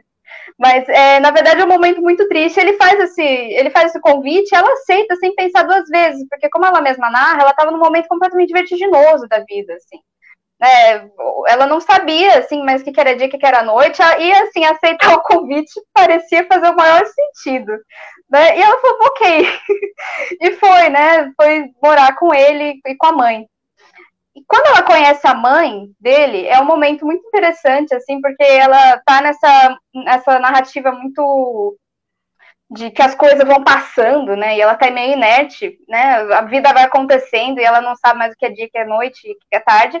E aí, quando ela conhece a mãe do, do Yushi, tudo para, assim, né? Tem um momento na, na narrativa que ela fala, gente, que mulher é essa, né? E ela ficou pensando, né? Mas caramba, que estranho, eu tô conhecendo ela aqui pela primeira vez. Ela tinha acabado, ela tinha dado uma escapadinha do trabalho, né? A mãe do Yushi. E era de noite, era praticamente madrugada, assim. E ela falou, mas, nossa, mas ela tá arrumada, era uma mulher muito arrumada, muito bela, assim, esbelta, muito confiante no passo, né? E ela fala, nossa, mas com o que, que ela trabalha, né? E ela deu uma escapadinha do trabalho, enfim, ela fica completamente encantada, né, com aquela mulher muito gentil, é, que já praticamente é considerando da família, assim, né? E aí ela, é, ela fica né, afetada. Quando eles, os dois ficam a sós, né, a Mikage, a Mikage e o Yushi, né, quando a mãe sai e volta para o trabalho, ela, o Yushi pergunta para ela assim, então, né, você gostou da minha mãe? Ela fala assim, a sua mãe, ela é muito bela, muito bonita, né? E ele fala, é, não, ela fez umas plásticas, ele fala. Aí ela fala, bom, mas tudo bem, né? Mas não parece também que ela fez umas plásticas. Aí ele falou assim, não, você não tá entendendo, na verdade ela é um homem. Aí ela fica, não, o que tá acontecendo? Ela fica um pouco mexida, assim, né, tentando é, entender, ele fala nessas palavras, né, não, mas na verdade ela é um, um homem. E explica, né, o que, que na verdade ele estava querendo dizer, que era de que, enfim, na verdade a mãe dele era biologicamente o pai. Então, o, os pais dele, né, o, a, o homem e a mulher, digamos assim, a, a mãe dele, biológica, morreu é, quando ele era uma criança, né? Então, mais uma questão de perda aí, é, que já dá um pouco do que que, do, o que que tá unindo esses dois nessa história, né?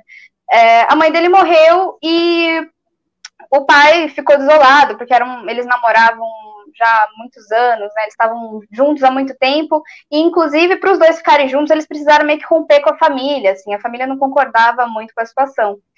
E aí, é, o, o pai dele, ele falou, ele isso nas palavras dele, né? Quer dizer, de, da agora ela para Mikage, ele depois ela depois fala, né?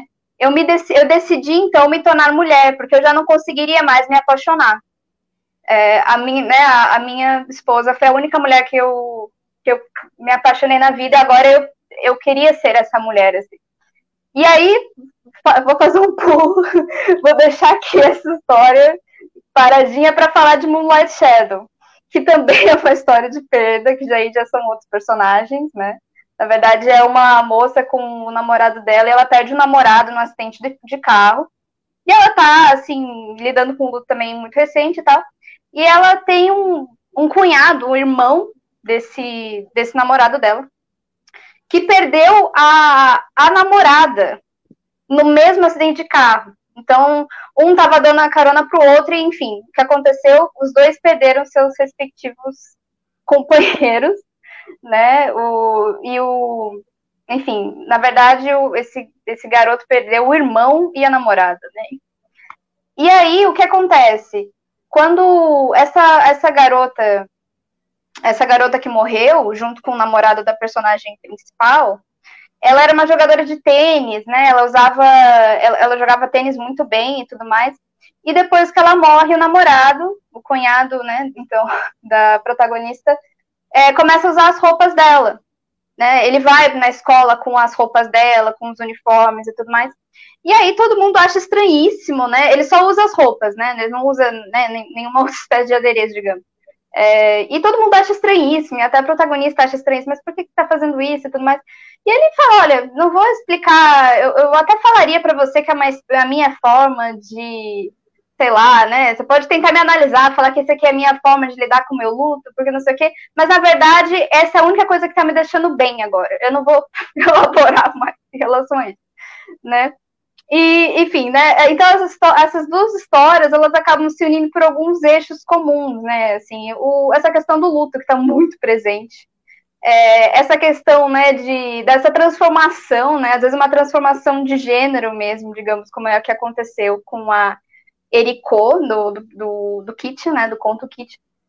E aí a história, ela, ela vai avançando, gente. Eu queria, eu não vou assim falar sobre como as histórias vão acabar e tudo mais, mas é as pessoas, são as pessoas, são os personagens tentando é, se relacionar novamente, né? Depois, a, a, partir da completa aridez, assim, a partir da completa vertigem, que é o que aconteceu com, na vida deles, né? E é interessante porque a gente está falando de textos assim de uma cultura muito diferente, né? Às, e justamente às vezes por ser tão diferente, a gente acaba caricaturizando essas culturas, né? Então a, a literatura, a cultura japonesa em si a gente já, é cheio de imaginário e tal. E aí acontece muito, é muito comum, assim, pelo menos comigo, de pegar o livro e achar e me estranhar profundamente com algumas coisas, assim, e algumas coisas muito sutis. E aí naquele momento você pensa, né? É, caramba, mas será que isso é cultural? Ou será que isso é, é sei lá, da pessoa? É, você fica meio assim, né? Será que isso aqui é uma questão cultural? Ou será que é uma questão de estilo da autora? Porque a gente não tem repertório, então a gente fica achando. A gente acha que a tradução tá errada. Será que a tradução tá esquisita? Será que, será que a tradução tá esquisita? Pois é, é uma questão linguística ler... também, né? E para isso a gente teria que ler vários, né? Porque é que nem também com a. Exatamente. Com a com a Suécia, com a, com a, literatura sueca. Eu fiquei, gente, isso tem a ver com a cultura sueca, isso tem a ver com essa autora, ou tem a Exato. ver. Eu preciso ler mais outros 10 autores para saber se isso se isso está em outro. Pois é. É, e eu fico isso... querendo entender, Bianca, porque se essa coisa de, da, da transexualidade na primeira história e a segunda da, da, dessa coisa meio drag, né? De você se vestir com as roupas da outra que, que isso tem a ver em termos assim? Porque a gente fica querendo colocar no nosso parâmetro ocidental o que, que significa exatamente isso, né?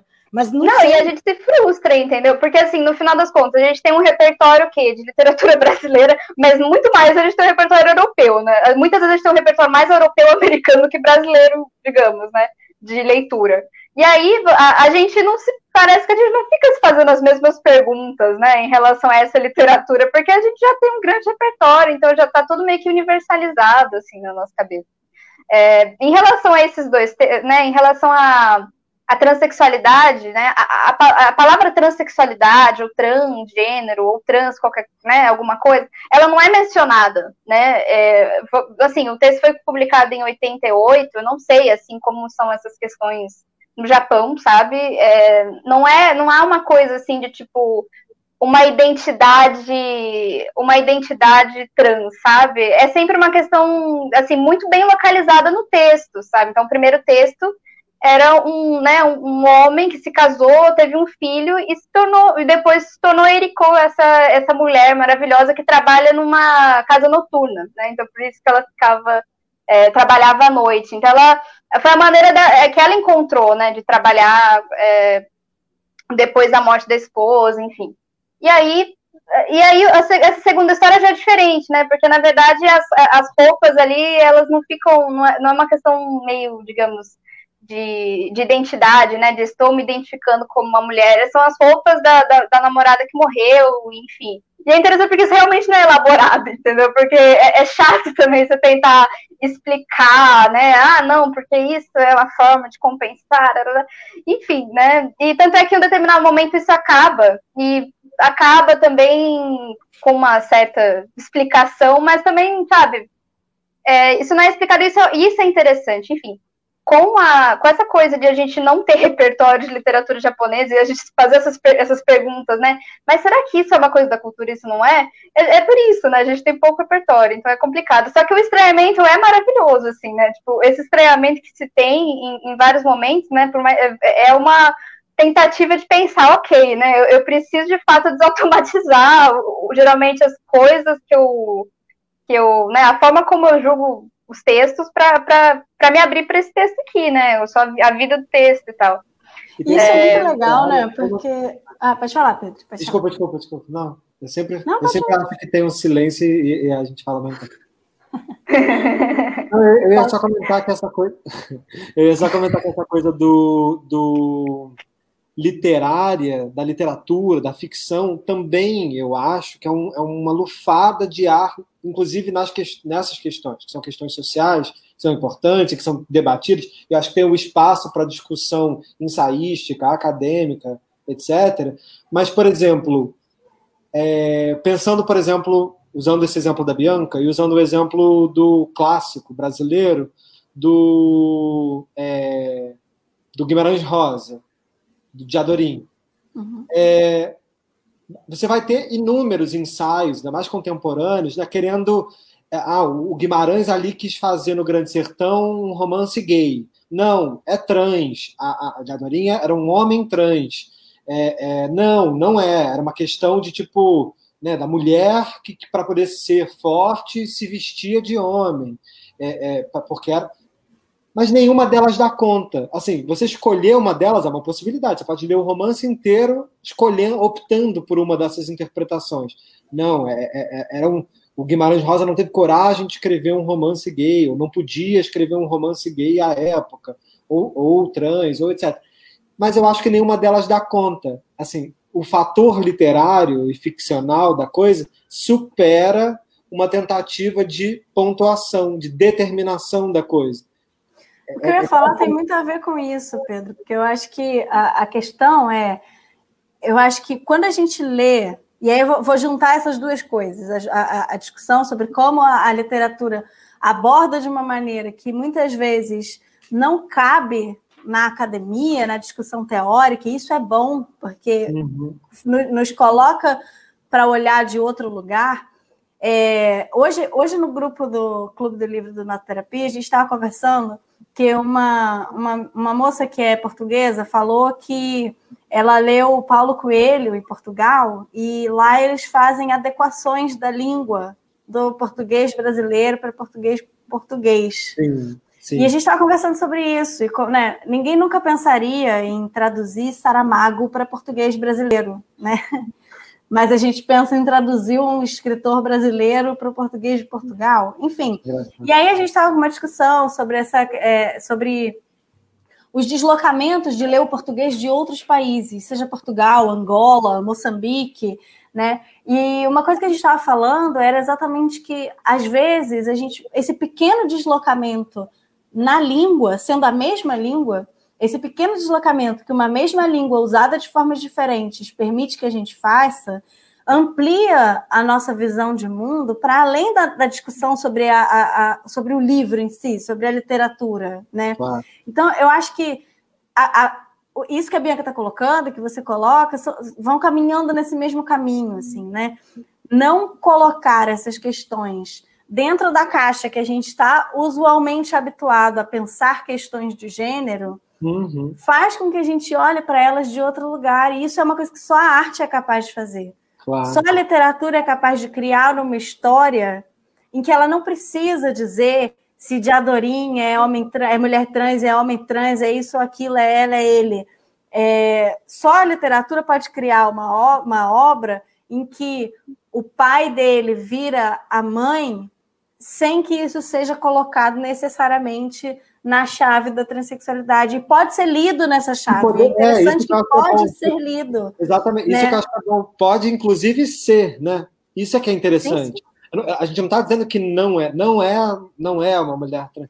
Pode ser uma mulher trans, mas ela também pode não ser. É, é, é a complexidade da, do, do dispar, né? Sei lá, do, do paradoxo de duas coisas contraditórias convivendo no mesmo lugar que pode ou mais da ambivalência, não necessariamente do paradoxo, né, da, é, da, da, das coisas ao mesmo tempo, né? É, é, é, é, o, é o e, né? É ser uma coisa e outra. Pois é.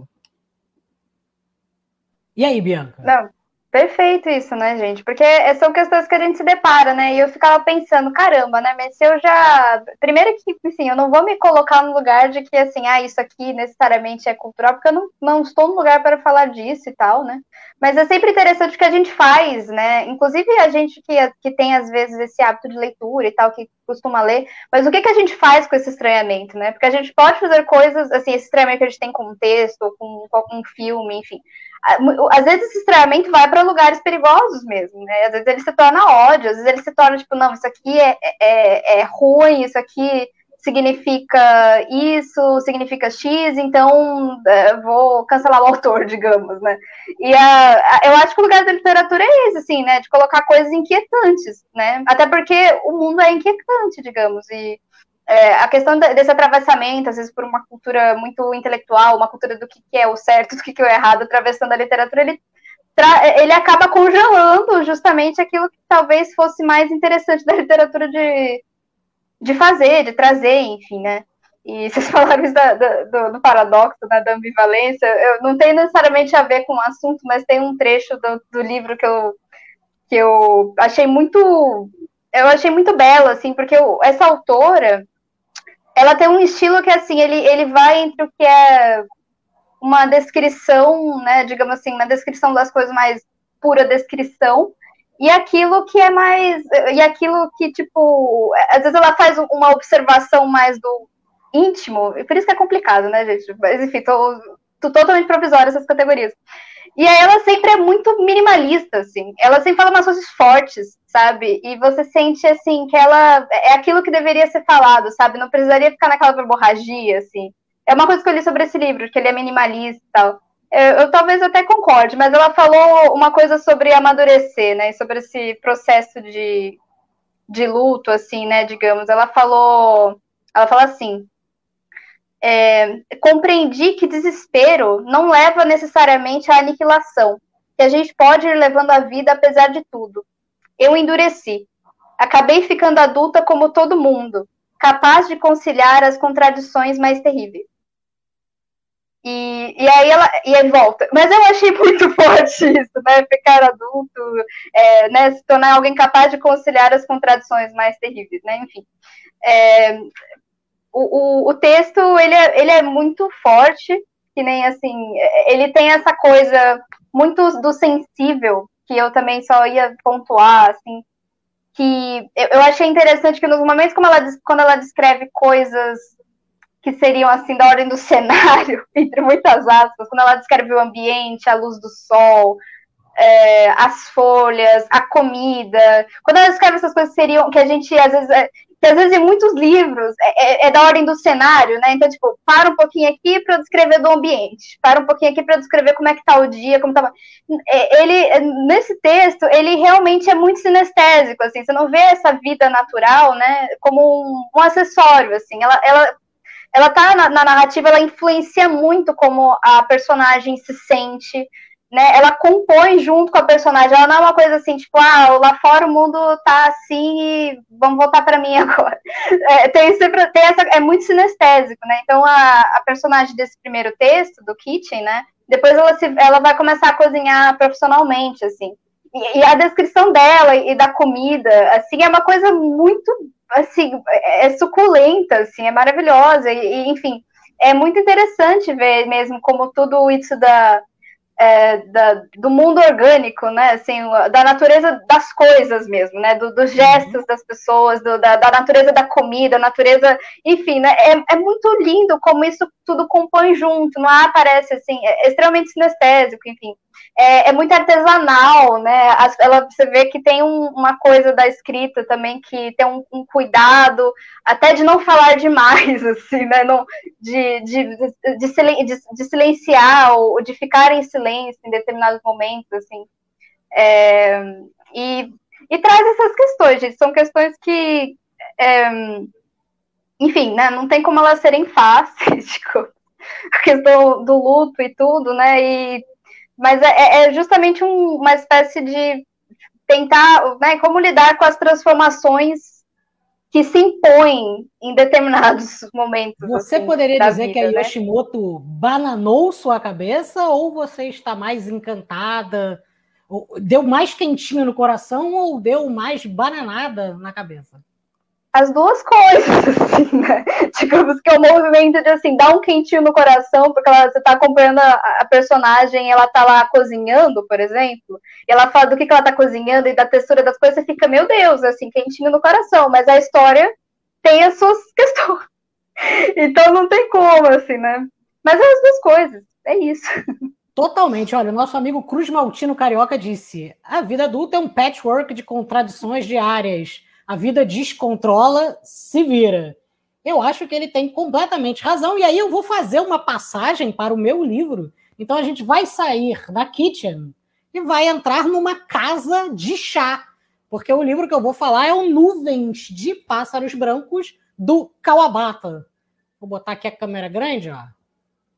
Olha só, ele, ele, ele tá com capinha, então ele vai ficar brilhando na luz, ó. Vou botar aqui atravessado.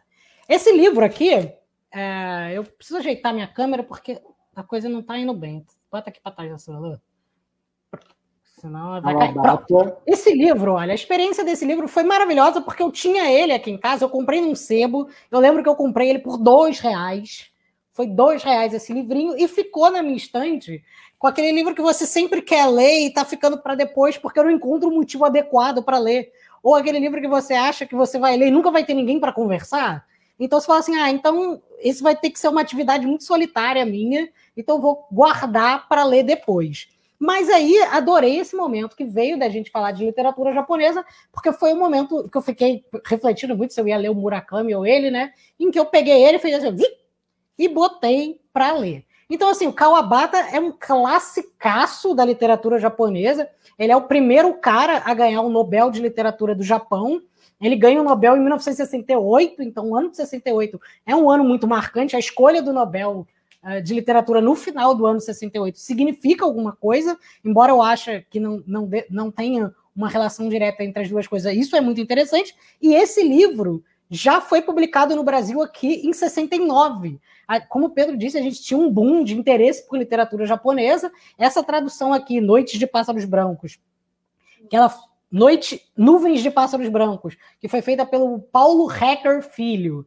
Ela foi feita direto do inglês, é, porque é, era difícil você, em um ano, conseguir uma tradução direto do japonês, mas ela foi publicada há pouco tempo com o nome Miltsurus, uh, que é da tradução direta do japonês, né? Ah, e aí, é o livro. É o mesmo título, é o mesmo eu livro. era um livro diferente, porque eu conhecia o, o, o e achava que esse era outro livro. É, é o mesmo livro que recebeu esse outro nome, e as duas coisas têm relações, né? O Tsuru é o passarinho, e o Nuvens de Pássaros é, Branco também tem relação e tal. Mas o que, é maneiro de falar desse livro? Porque eu estava com muita dificuldade assim como a Bianca estava falando, de, de, entender o livro. Eu fiz, eu tive que estudar para ler esse livro, porque eu não sabia o que eu estava lendo. Eu fiquei metade do livro falando assim: o que é que está acontecendo aqui? Ou esse livro não está falando nada de, de muito relevante para a minha vida, ou eu não estou entendendo nada. E aí eu fui pesquisar tudo que tinha de entorno e está falando coisa pra caramba. Por isso que é bom a literatura colocar a gente em perspectiva de uma cultura diferente, né? E aí eu vou contar só a história do livro rapidinho. Basicamente é sobre um jovem chamado Kikuji Mitani. Eu adoro falar os nomes japoneses, é ótimo. Que ele é convidado a ir para uma cerimônia do chá. E a cerimônia do chá é uma cerimônia tradicional japonesa, e ele, mas ele é convidado por uma ex-amante do pai dele para ir para essa cerimônia do chá. E aí ele chega nessa cerimônia do chá, da ex-amante do pai, tá uma outra ex-amante do pai dele lá, e o pai dele era um sujeito bem danadinho, né? E junto com essa outra amante tá a filha dela, e essa mulher que convidou ele, que a cerimônia do chá é comandada por uma pessoa, essa mulher convidou ele, queria apresentar para ele uma moça para ele casar, né? E aí, uma moça chamada Yukiko, isso, Yukiko, que está treinando para para ser uma chazeira, digamos assim, para comandar é, a coisa do chá.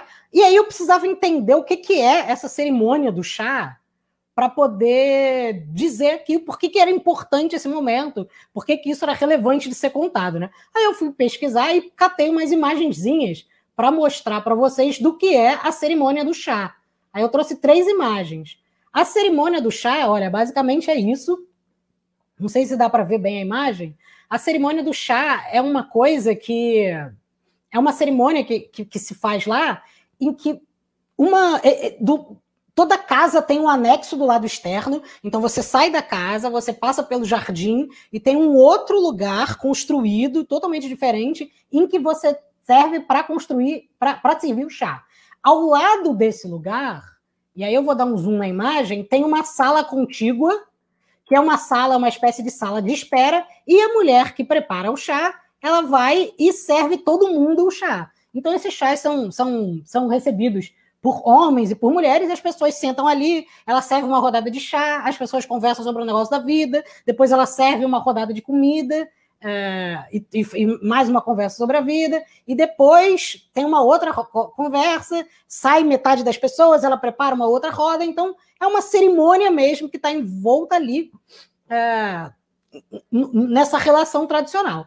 E dentro dessa cerimônia do chá, e aí eu vou botar uma outra imagem para a gente ver, tem uma relação muito maneira, e isso eu achei muito curioso. Essa aqui é uma fotografia de uma cerimônia do chá porque o que tem de mais importante nessa cerimônia do chá é toda uma relação com os objetos. Então, o lugar que você faz o chá, é, quantos anos tem o lugar que você faz o chá, é totalmente relevante. É, o pote que você serve o chá é totalmente relevante. O, o, tudo que está envolvido ali, se você tem uns objetos de 300 anos, isso é muito mais relevante do que se você tem um objeto de de, de 200 anos, de 100 anos. Então, tudo isso ali está muito envolvido nessa tradição toda que você precisa honrar. E aqui é uma outra foto que você vê o espaço de fora, contigo, onde as pessoas esperam, e as moças tomando chá aqui dentro, assim, e é feito nessa coisa, nessa coisa grande aqui, olha. Esse vidro que fica esquentando água o tempo todo, e é, as pessoas eram coisas tão antigas que guardavam no cofre. Então tinha uma coisa de guardar essas coisas no cofre e tal. E aí, mas por que, que essa história é muito relevante? Porque quem está servindo esse chá, essa ex-amante, que ela se chama Shikaku Kurimoto, ela é uma espécie de motor do livro. Ela é uma agente do livro que está tentando mexer uma série de peças. E aí dá para retomar o Mishima e dá para retomar o livro da Bianca, porque ela é uma mulher que é descrita. Esse menino jovem, o Kikuji, viu o pai beijando essa mulher quando ele era muito criança. E ela tava com o kimono aberto, o peito dela tava à mostra. E deu para ver que ela tinha uma mancha no peito. O peito dela tem uma mancha preta imensa que tinha pelos em cima do seio. E ele viu só essa mancha. Então ele ficou desde de, de muito criança, desde bebê, é, tocado por essa mancha. E essa mulher, pelo que se sabe, só teve uma relação com o pai dele. Depois ela abandonou totalmente o, o mundo das relações, nunca teve filho, cortou o cabelo e passou a ser um ser meio andrógeno, que ficava circulava entre o masculino e o feminino e não demonstrava mais sexualidade. E aí o menino vai crescendo com essa imagem do pai como alguém que trai a mãe, como um cara que faz uma coisa errado e como erro, como essa mancha, né?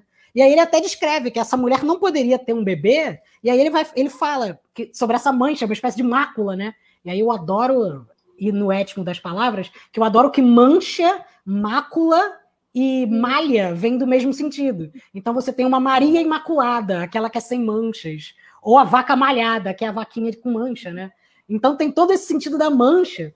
E aí ele diz assim, olha, aumenta minha telinha, Lu. Desde que nasça Desde que nasça, o bebê vai para o seio. E quando abrir bem os olhos, será para ver aquelas manchas horríveis no seio da mãe. Sua primeira impressão desse mundo, o sentimento inicial que terá de sua mãe, vai ser a vista desse detestável sinal no seu seio. Uma lembrança medonha que não se afastará dele o resto da vida. Então a vida dele é toda construída a partir dessa mácula. Você quer falar alguma coisa, Pedro? Eu ia falar o Nelson Rodrigues, o Nelson Rodrigues do Japão totalmente rodriguiana. A história é totalmente rodriguiana, porque e aí as voltas que a coisa dão. Essa mulher, ela, ela faz questão de falar mal dessa outra amante que está lá no encontro do chá, que é a senhorita Ota. Então ela fica falando mal o tempo inteiro. Mas assim que acaba a cerimônia do chá, é, ele sai e a senhorita Ota recebe ele. E ela também tinha sido amante do pai, então era apaixonada. Ela e o pai tiveram 20 anos de relação.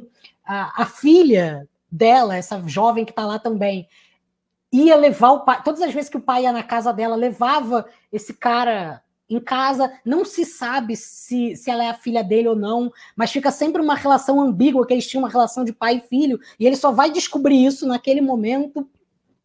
E aí ele tem um relacionamento com a senhorita Ota. Eles saem dali e vão transar, vão trepar. Eles vão, transam, e essa senhorita Ota com, começa a projetar nele totalmente essa imagem do pai, essa coisa meio freudiana da relação. Ao mesmo tempo, a Chicago, que faz a cerimônia do chá, tá tentando que, que, que ele case com essa outra menina que ele quer mostrar, porque de certa maneira ela se torna essa pessoa cujo poder dela é conseguir é, manipular ou fazer as pessoas, a partir das tradições do chá, viverem essa, a, é, a, o poder dela, mostrar o poder dela da cerimônia do chá.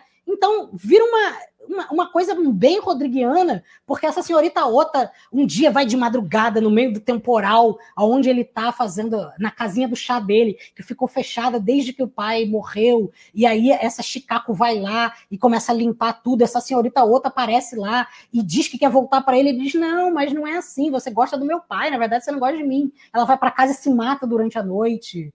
Então a filha come, fica órfã, ele precisa cuidar é, começar a se aproximar dessa filha, e ele começa a ter uma relação quase incestuosa com essa outra menina, e tem a outra, enfim, começa a ter uma relação muito complexa entre essas pessoas. E aí, o que, que é interessante? O que, que eu fui pesquisar? Essa cerimônia do chá, que é uma cerimônia muito tradicional ali, é um tema central dessa obra. Por quê? Primeiro, porque o que ele está escrevendo é de uma situação de pós-guerra.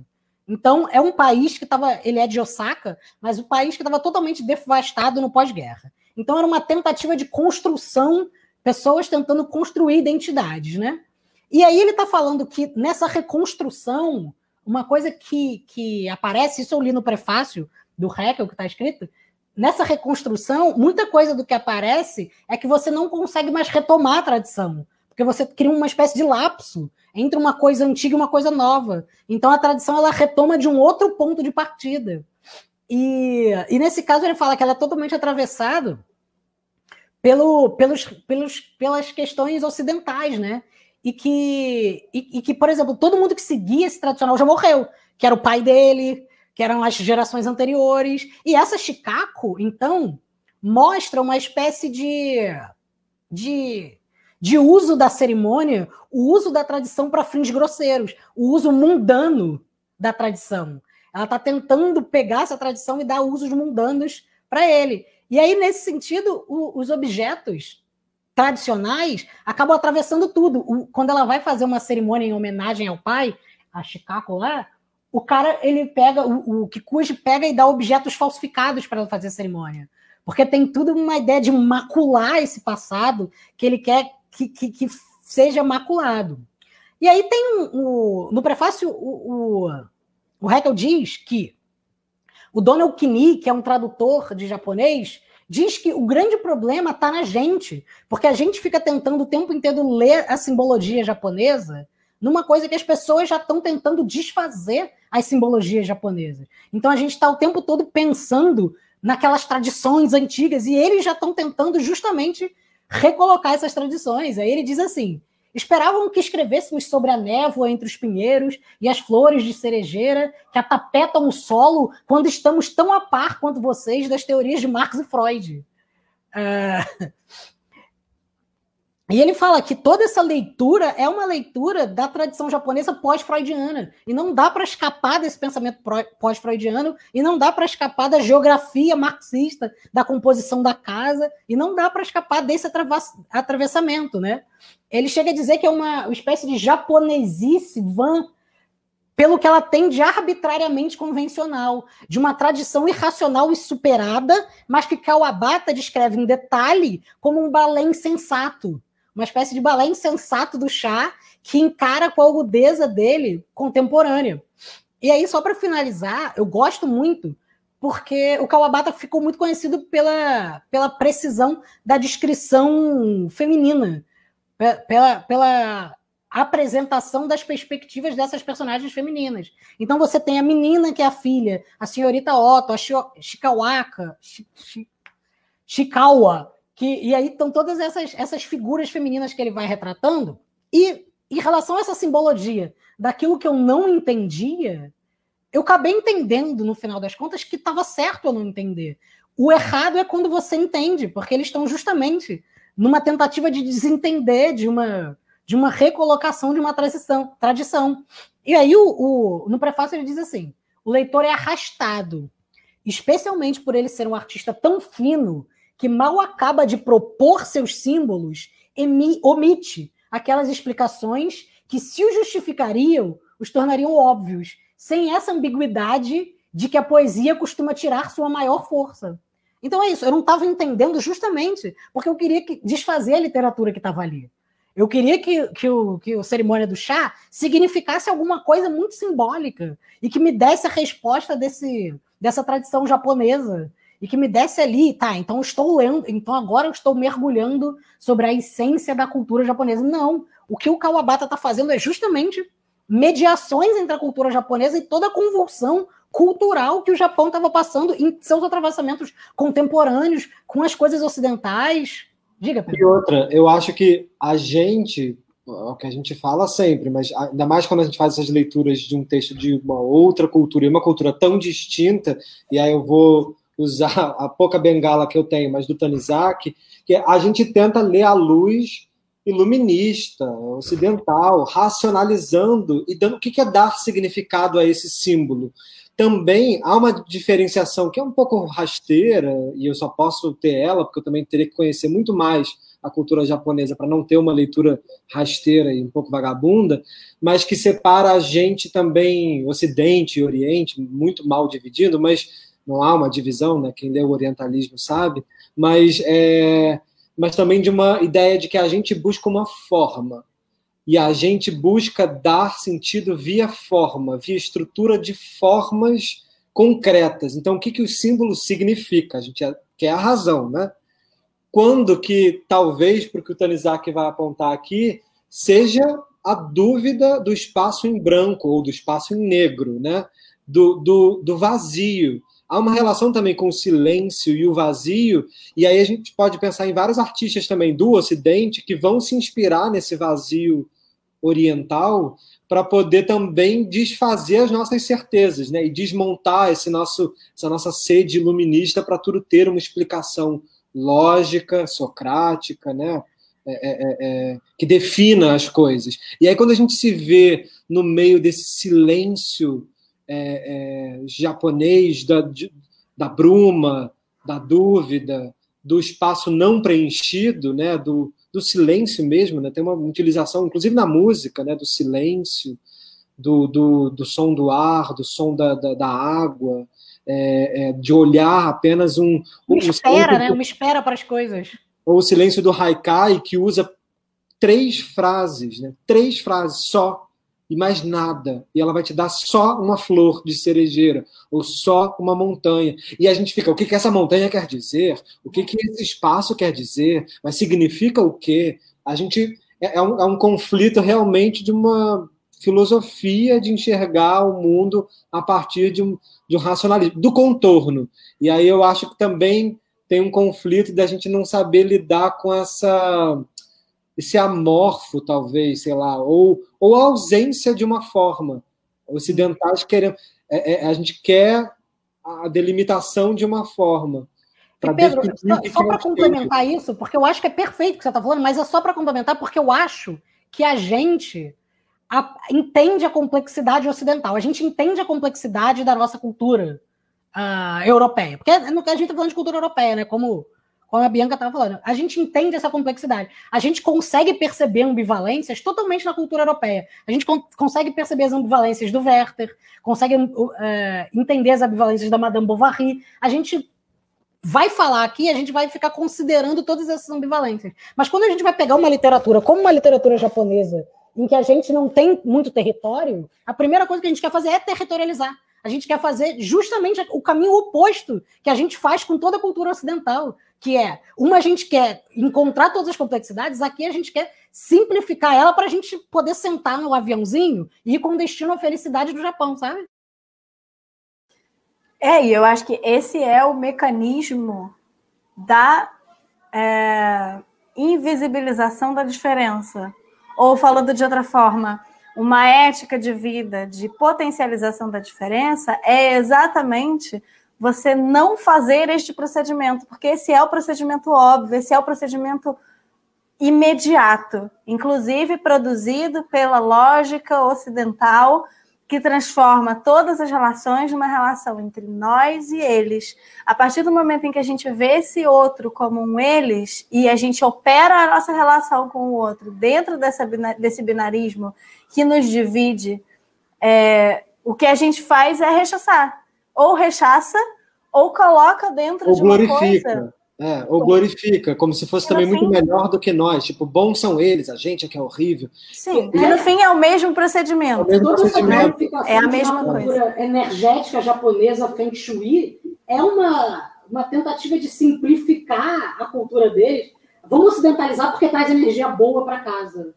É. é, e eu acho que é, de novo a gente cai, eu acho que talvez esse tenha sido o centro da nossa discussão hoje, em, é, na, na, questão de como é, ler uma literatura de um país que aborda uma cultura e uma forma de produzir literatura diferente do que a gente está acostumado, nos faz um deslocamento que é necessário para que a gente amplia a nossa percepção sobre as coisas, sobre o mundo, sobre as nossas relações com o outro, para que a gente potencialize a ideia da diferença e que a gente pense a nossa relação a partir da diferença. A diferença é o que nos constitui igualmente. E é nesse encontro do igualmente diferente que a gente consegue produzir uma coisa muito, muito potente. E nada melhor do que a arte para dar essa, esse empurrão, né, esse deslocamento, esse susto do não entender, esse susto do não conseguir colocar dentro daquilo que é a minha referência, para que a gente possa abrir mão dessas referências e, e, ver a coisa com outros olhos, né? Pois é, e a gente discutiu, eu, eu lembro que a primeira coisa que a gente falou quando a gente fez o nosso papo de literatura africana foi que a gente não conseguia imaginar personagens negros. A gente não mencionou o fato se a gente consegue imaginar personagens asiáticos, porque a gente está tão acostumado é, assim como a gente pensa, atravessado pelo racismo, que os africanos são o outro, mas um outro que tem a ver com nossa ancestralidade, a gente está acostumado a ver tão a cultura japonesa como, ah, é ocidental ali, um, oriental ocidental. Hoje em dia, né? Ah, as tecnologias japonesas, enfim. A gente não, não, se, debru, não se debruça sequer para pensar aquela cultura como uma cultura de atravessamentos completamente singulares da nossa e, ao mesmo tempo, estranha. É estranhamente natural a gente. Então tem, tem um, um, caminho de aproximação, um distanciamento que a gente faz o tempo inteiro e que eu acho que a gente não pode. Ah, eu acho que a gente não pode nunca desestranhar. A literatura é um processo constante de estranhamento. E, e eu, eu vi que toda a dificuldade que eu estava lendo em ler esse livro é porque eu queria desestranhar. Eu queria que o Japão funcionasse como catete e se não funcionasse como catete, funcionasse com o Japão que eu vejo numa série japonesa em que eu consigo identificar tudo. E aí eu, eu, eu teria uma tranquilidade. Só para fechar a minha coisa, por que, que o livro chama Nuvens de Pássaros Brancos ou Mil Tsurus? Porque numa das coisas da cerimônia, desse começo da cerimônia do chá, é, ela tá com uma bandeja em que tem surus, em que tem passarinhos é, feitos em cima de uma bandeja. É, e aí ele descreve essa moça que ele casaria em primeiro momento, é, que ele diz: a moça dos pássaros brancos recomeçou a preparação, dessa vez para a senhorita, para a senhora Ota. E lá no final diz, diz que enquanto essa moça estava preparando essas coisas, é, ela estava imaginando é, um outro mundo a partir do que a projeção dos chás faria em relação a ela. E diz assim: Folhagens novas cruzavam suas sombras na janela atrás dela.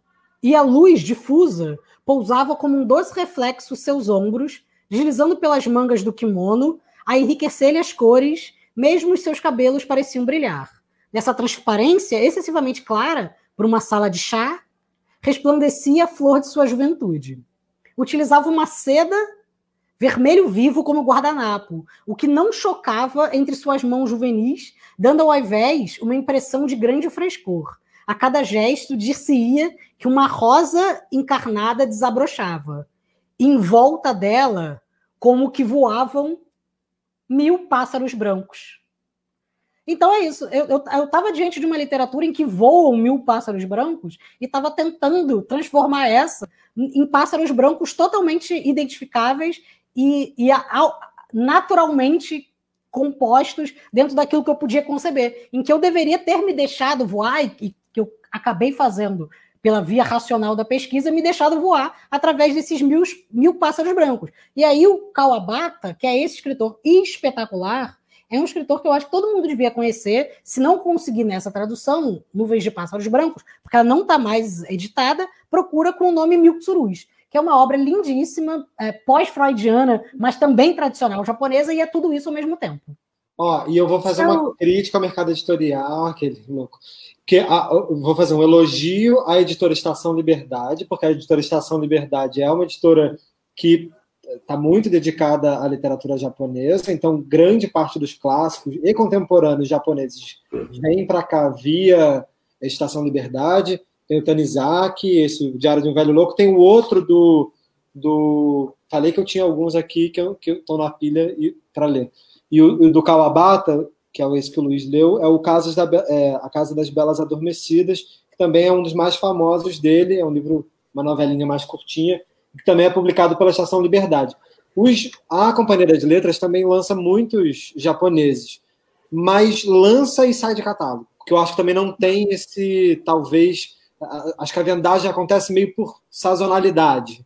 Então, eu acho que é interessante a gente trazer de, também para um mercado e para um mercado ativo que volte a ter publicações. Por exemplo, o Mishima está todo esgotado na Companhia das Letras.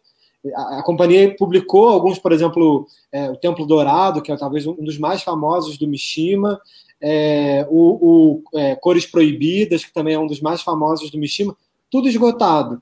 Então fica, né, sei lá, um ano, aquele ano de publicação, e depois também meio desaparece. Aí só daqui a não sei quantos mil anos vai ser publicado de novo. Sei lá, tô só fazendo uma a espécie estação, de... A Estação Liberdade também aproveito para falar, porque esse texto da Banana Yoshimoto, ele, a edição dele, que é a primeira edição brasileira dele, da, pela editora Nova Fronteira, é de 95.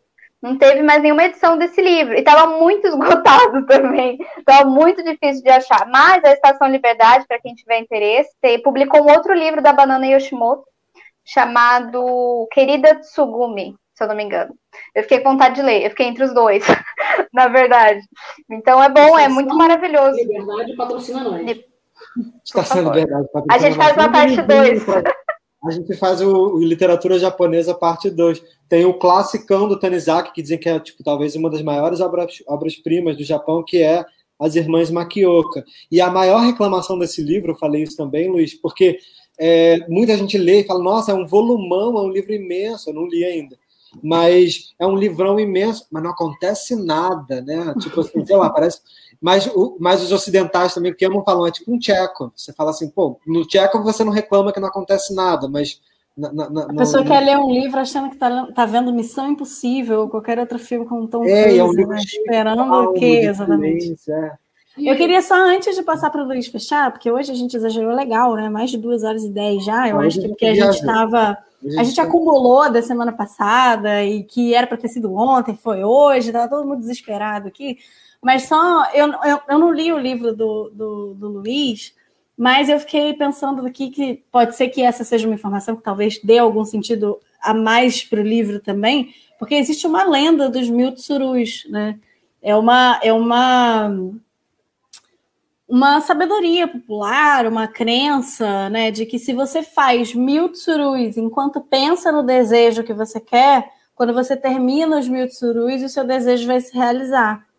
Então, isso é uma lenda super. Vamos lá, corre, gente. Vou Papelzinho, agora, dobra tsuru, mil tsurus. Então, eu não sei se isso oferece outra camada para o livro, mas isso é uma coisa que realmente existe, é uma crença, uma lenda de que os mil tsurus trazem o seu desejo. Então, eu já até sei o que eu vou fazer aqui, porque fazer mil tsurus, né? Porque o que a gente quer depois da pandemia é mil tsurus para fazer mil tsurubas, né? Porque esse é o maior desejo que nós temos aí. Depois é. dessa maravilhosa, a gente precisa fechar essa live, gente. Duas horas. Mil tsurubas. Mas aqui, eu quero só responder uma pergunta que o Célio fez, que é Célio Francesco. Para ler um livro japonês, tem que saber a língua japonesa, né? Não tem que saber.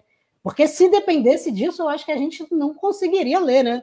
Não, a gente é... tem muita, e a gente tem muitas traduções. Hoje em dia a gente tem essa coisa de traduzir, que é muito boa, mas de traduzir da língua original. A gente falou que nos anos 70 e anos 80 chegam muitas traduções que são indiretas, né? como chegavam os russos, porque isso é uma questão. É, é, é, isso não era um problema à época, né? Isso hoje em dia tem, a gente tem inclusive muito mais é, tradutores, então possibilita a gente poder ter acesso aos livros na língua, em uma tradução direta do original. Tem muitos tradutores do japonês, principalmente pela, pela editora da Estação Liberdade. É, com a chegada dos mangás, abriu um grande mercado de tradução imenso, né? Porque você tem publicações de mangás assim, praticamente simultaneamente na Europa. Então, lançou lá, já está chegando aqui de, de legendagem imediata de, de, de. Como é que chama? Que, anime. anime. De legendagem de anime. Então, você tem muita gente hoje com, trabalhando com tradução do japonês direto então, é, então eu acho que agora isso não, não vai acontecer mais. A questão é, é a gente ter uma penetração do mercado para a literatura japonesa que não é a publicação dos mangás, né? Porque isso, os é. quadrinhos, as HQs e os mangás têm uma publicação imensa, venda pra caramba, e o mercado é imenso. Será, que, será que essas nossas lives de outros países a gente faz devem achar que a gente é tipo é o Tchan no Egito, agora é o Tchan no Japão, que a gente faz tudo de uma forma muito muito tosca.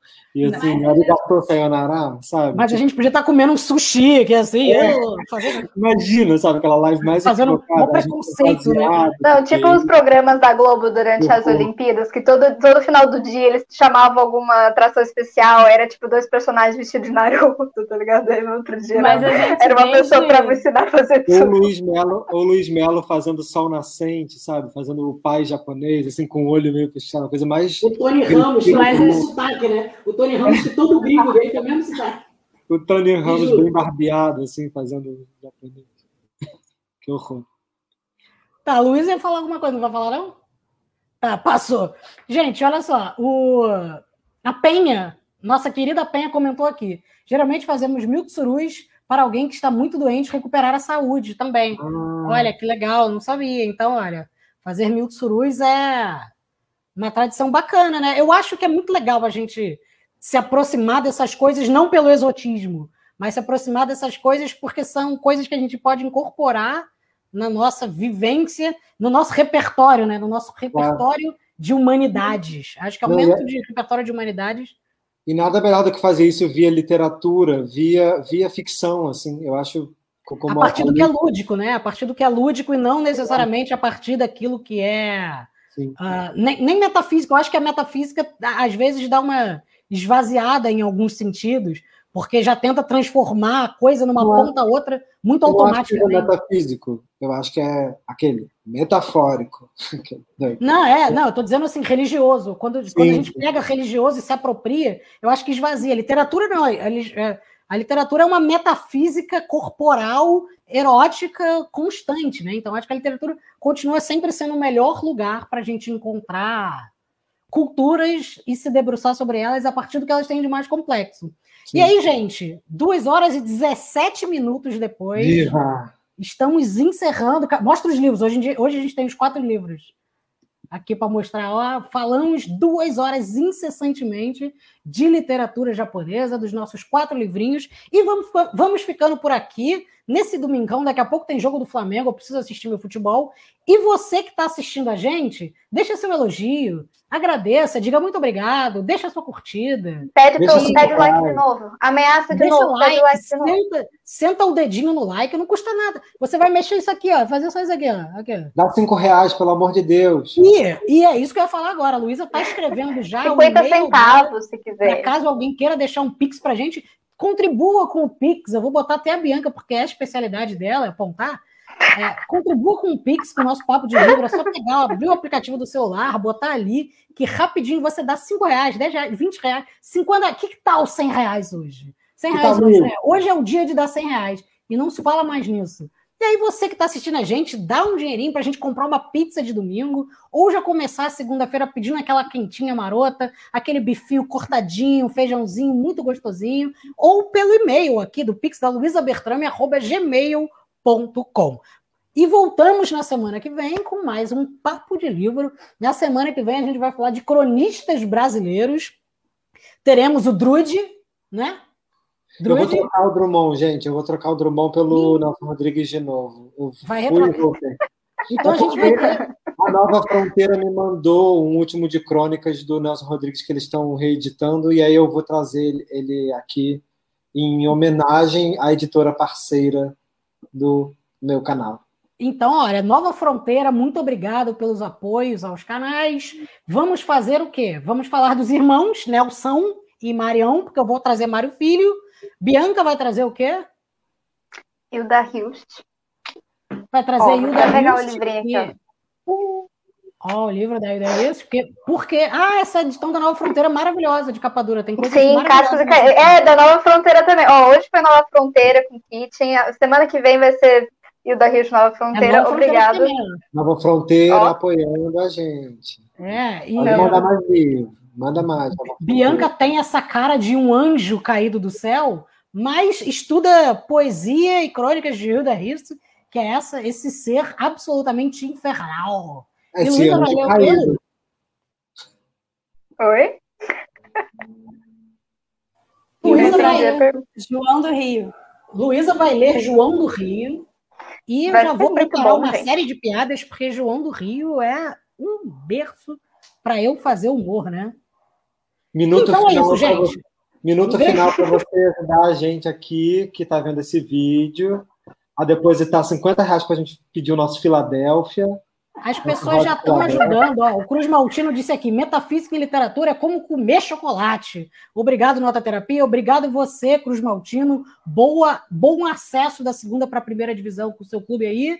E que a gente se encontre ano que vem na primeira divisão, porque meu freguês está aí. Um grande beijo para todo mundo que está assistindo. Olha essa hostilidade. Ah, é um óbvio, tem que dar uma zoada, né? O Cruz Maltino já é amigo aqui da casa, dá para dar uma zoada. Metafísica para mim. Não entendo nada. Um grande beijo para todos vocês. Tenham uma boa semana. Se cuidem. Se você já tomou as duas doses, mantenha-se cuidando das pessoas que ainda não tomaram. Se você já está indo para a terceira dose, se prepare para a terceira. Eu estou me preparando que daqui a pouco vou tomar minha segunda dosezinha. Então estamos todos felizes e vamos ter uma semana feliz, se cuidando, cuidando de todo mundo coletivamente, porque fica tudo muito melhor. Semana que vem estamos voltando aqui com literatura. Um grande beijo no coração e até mais.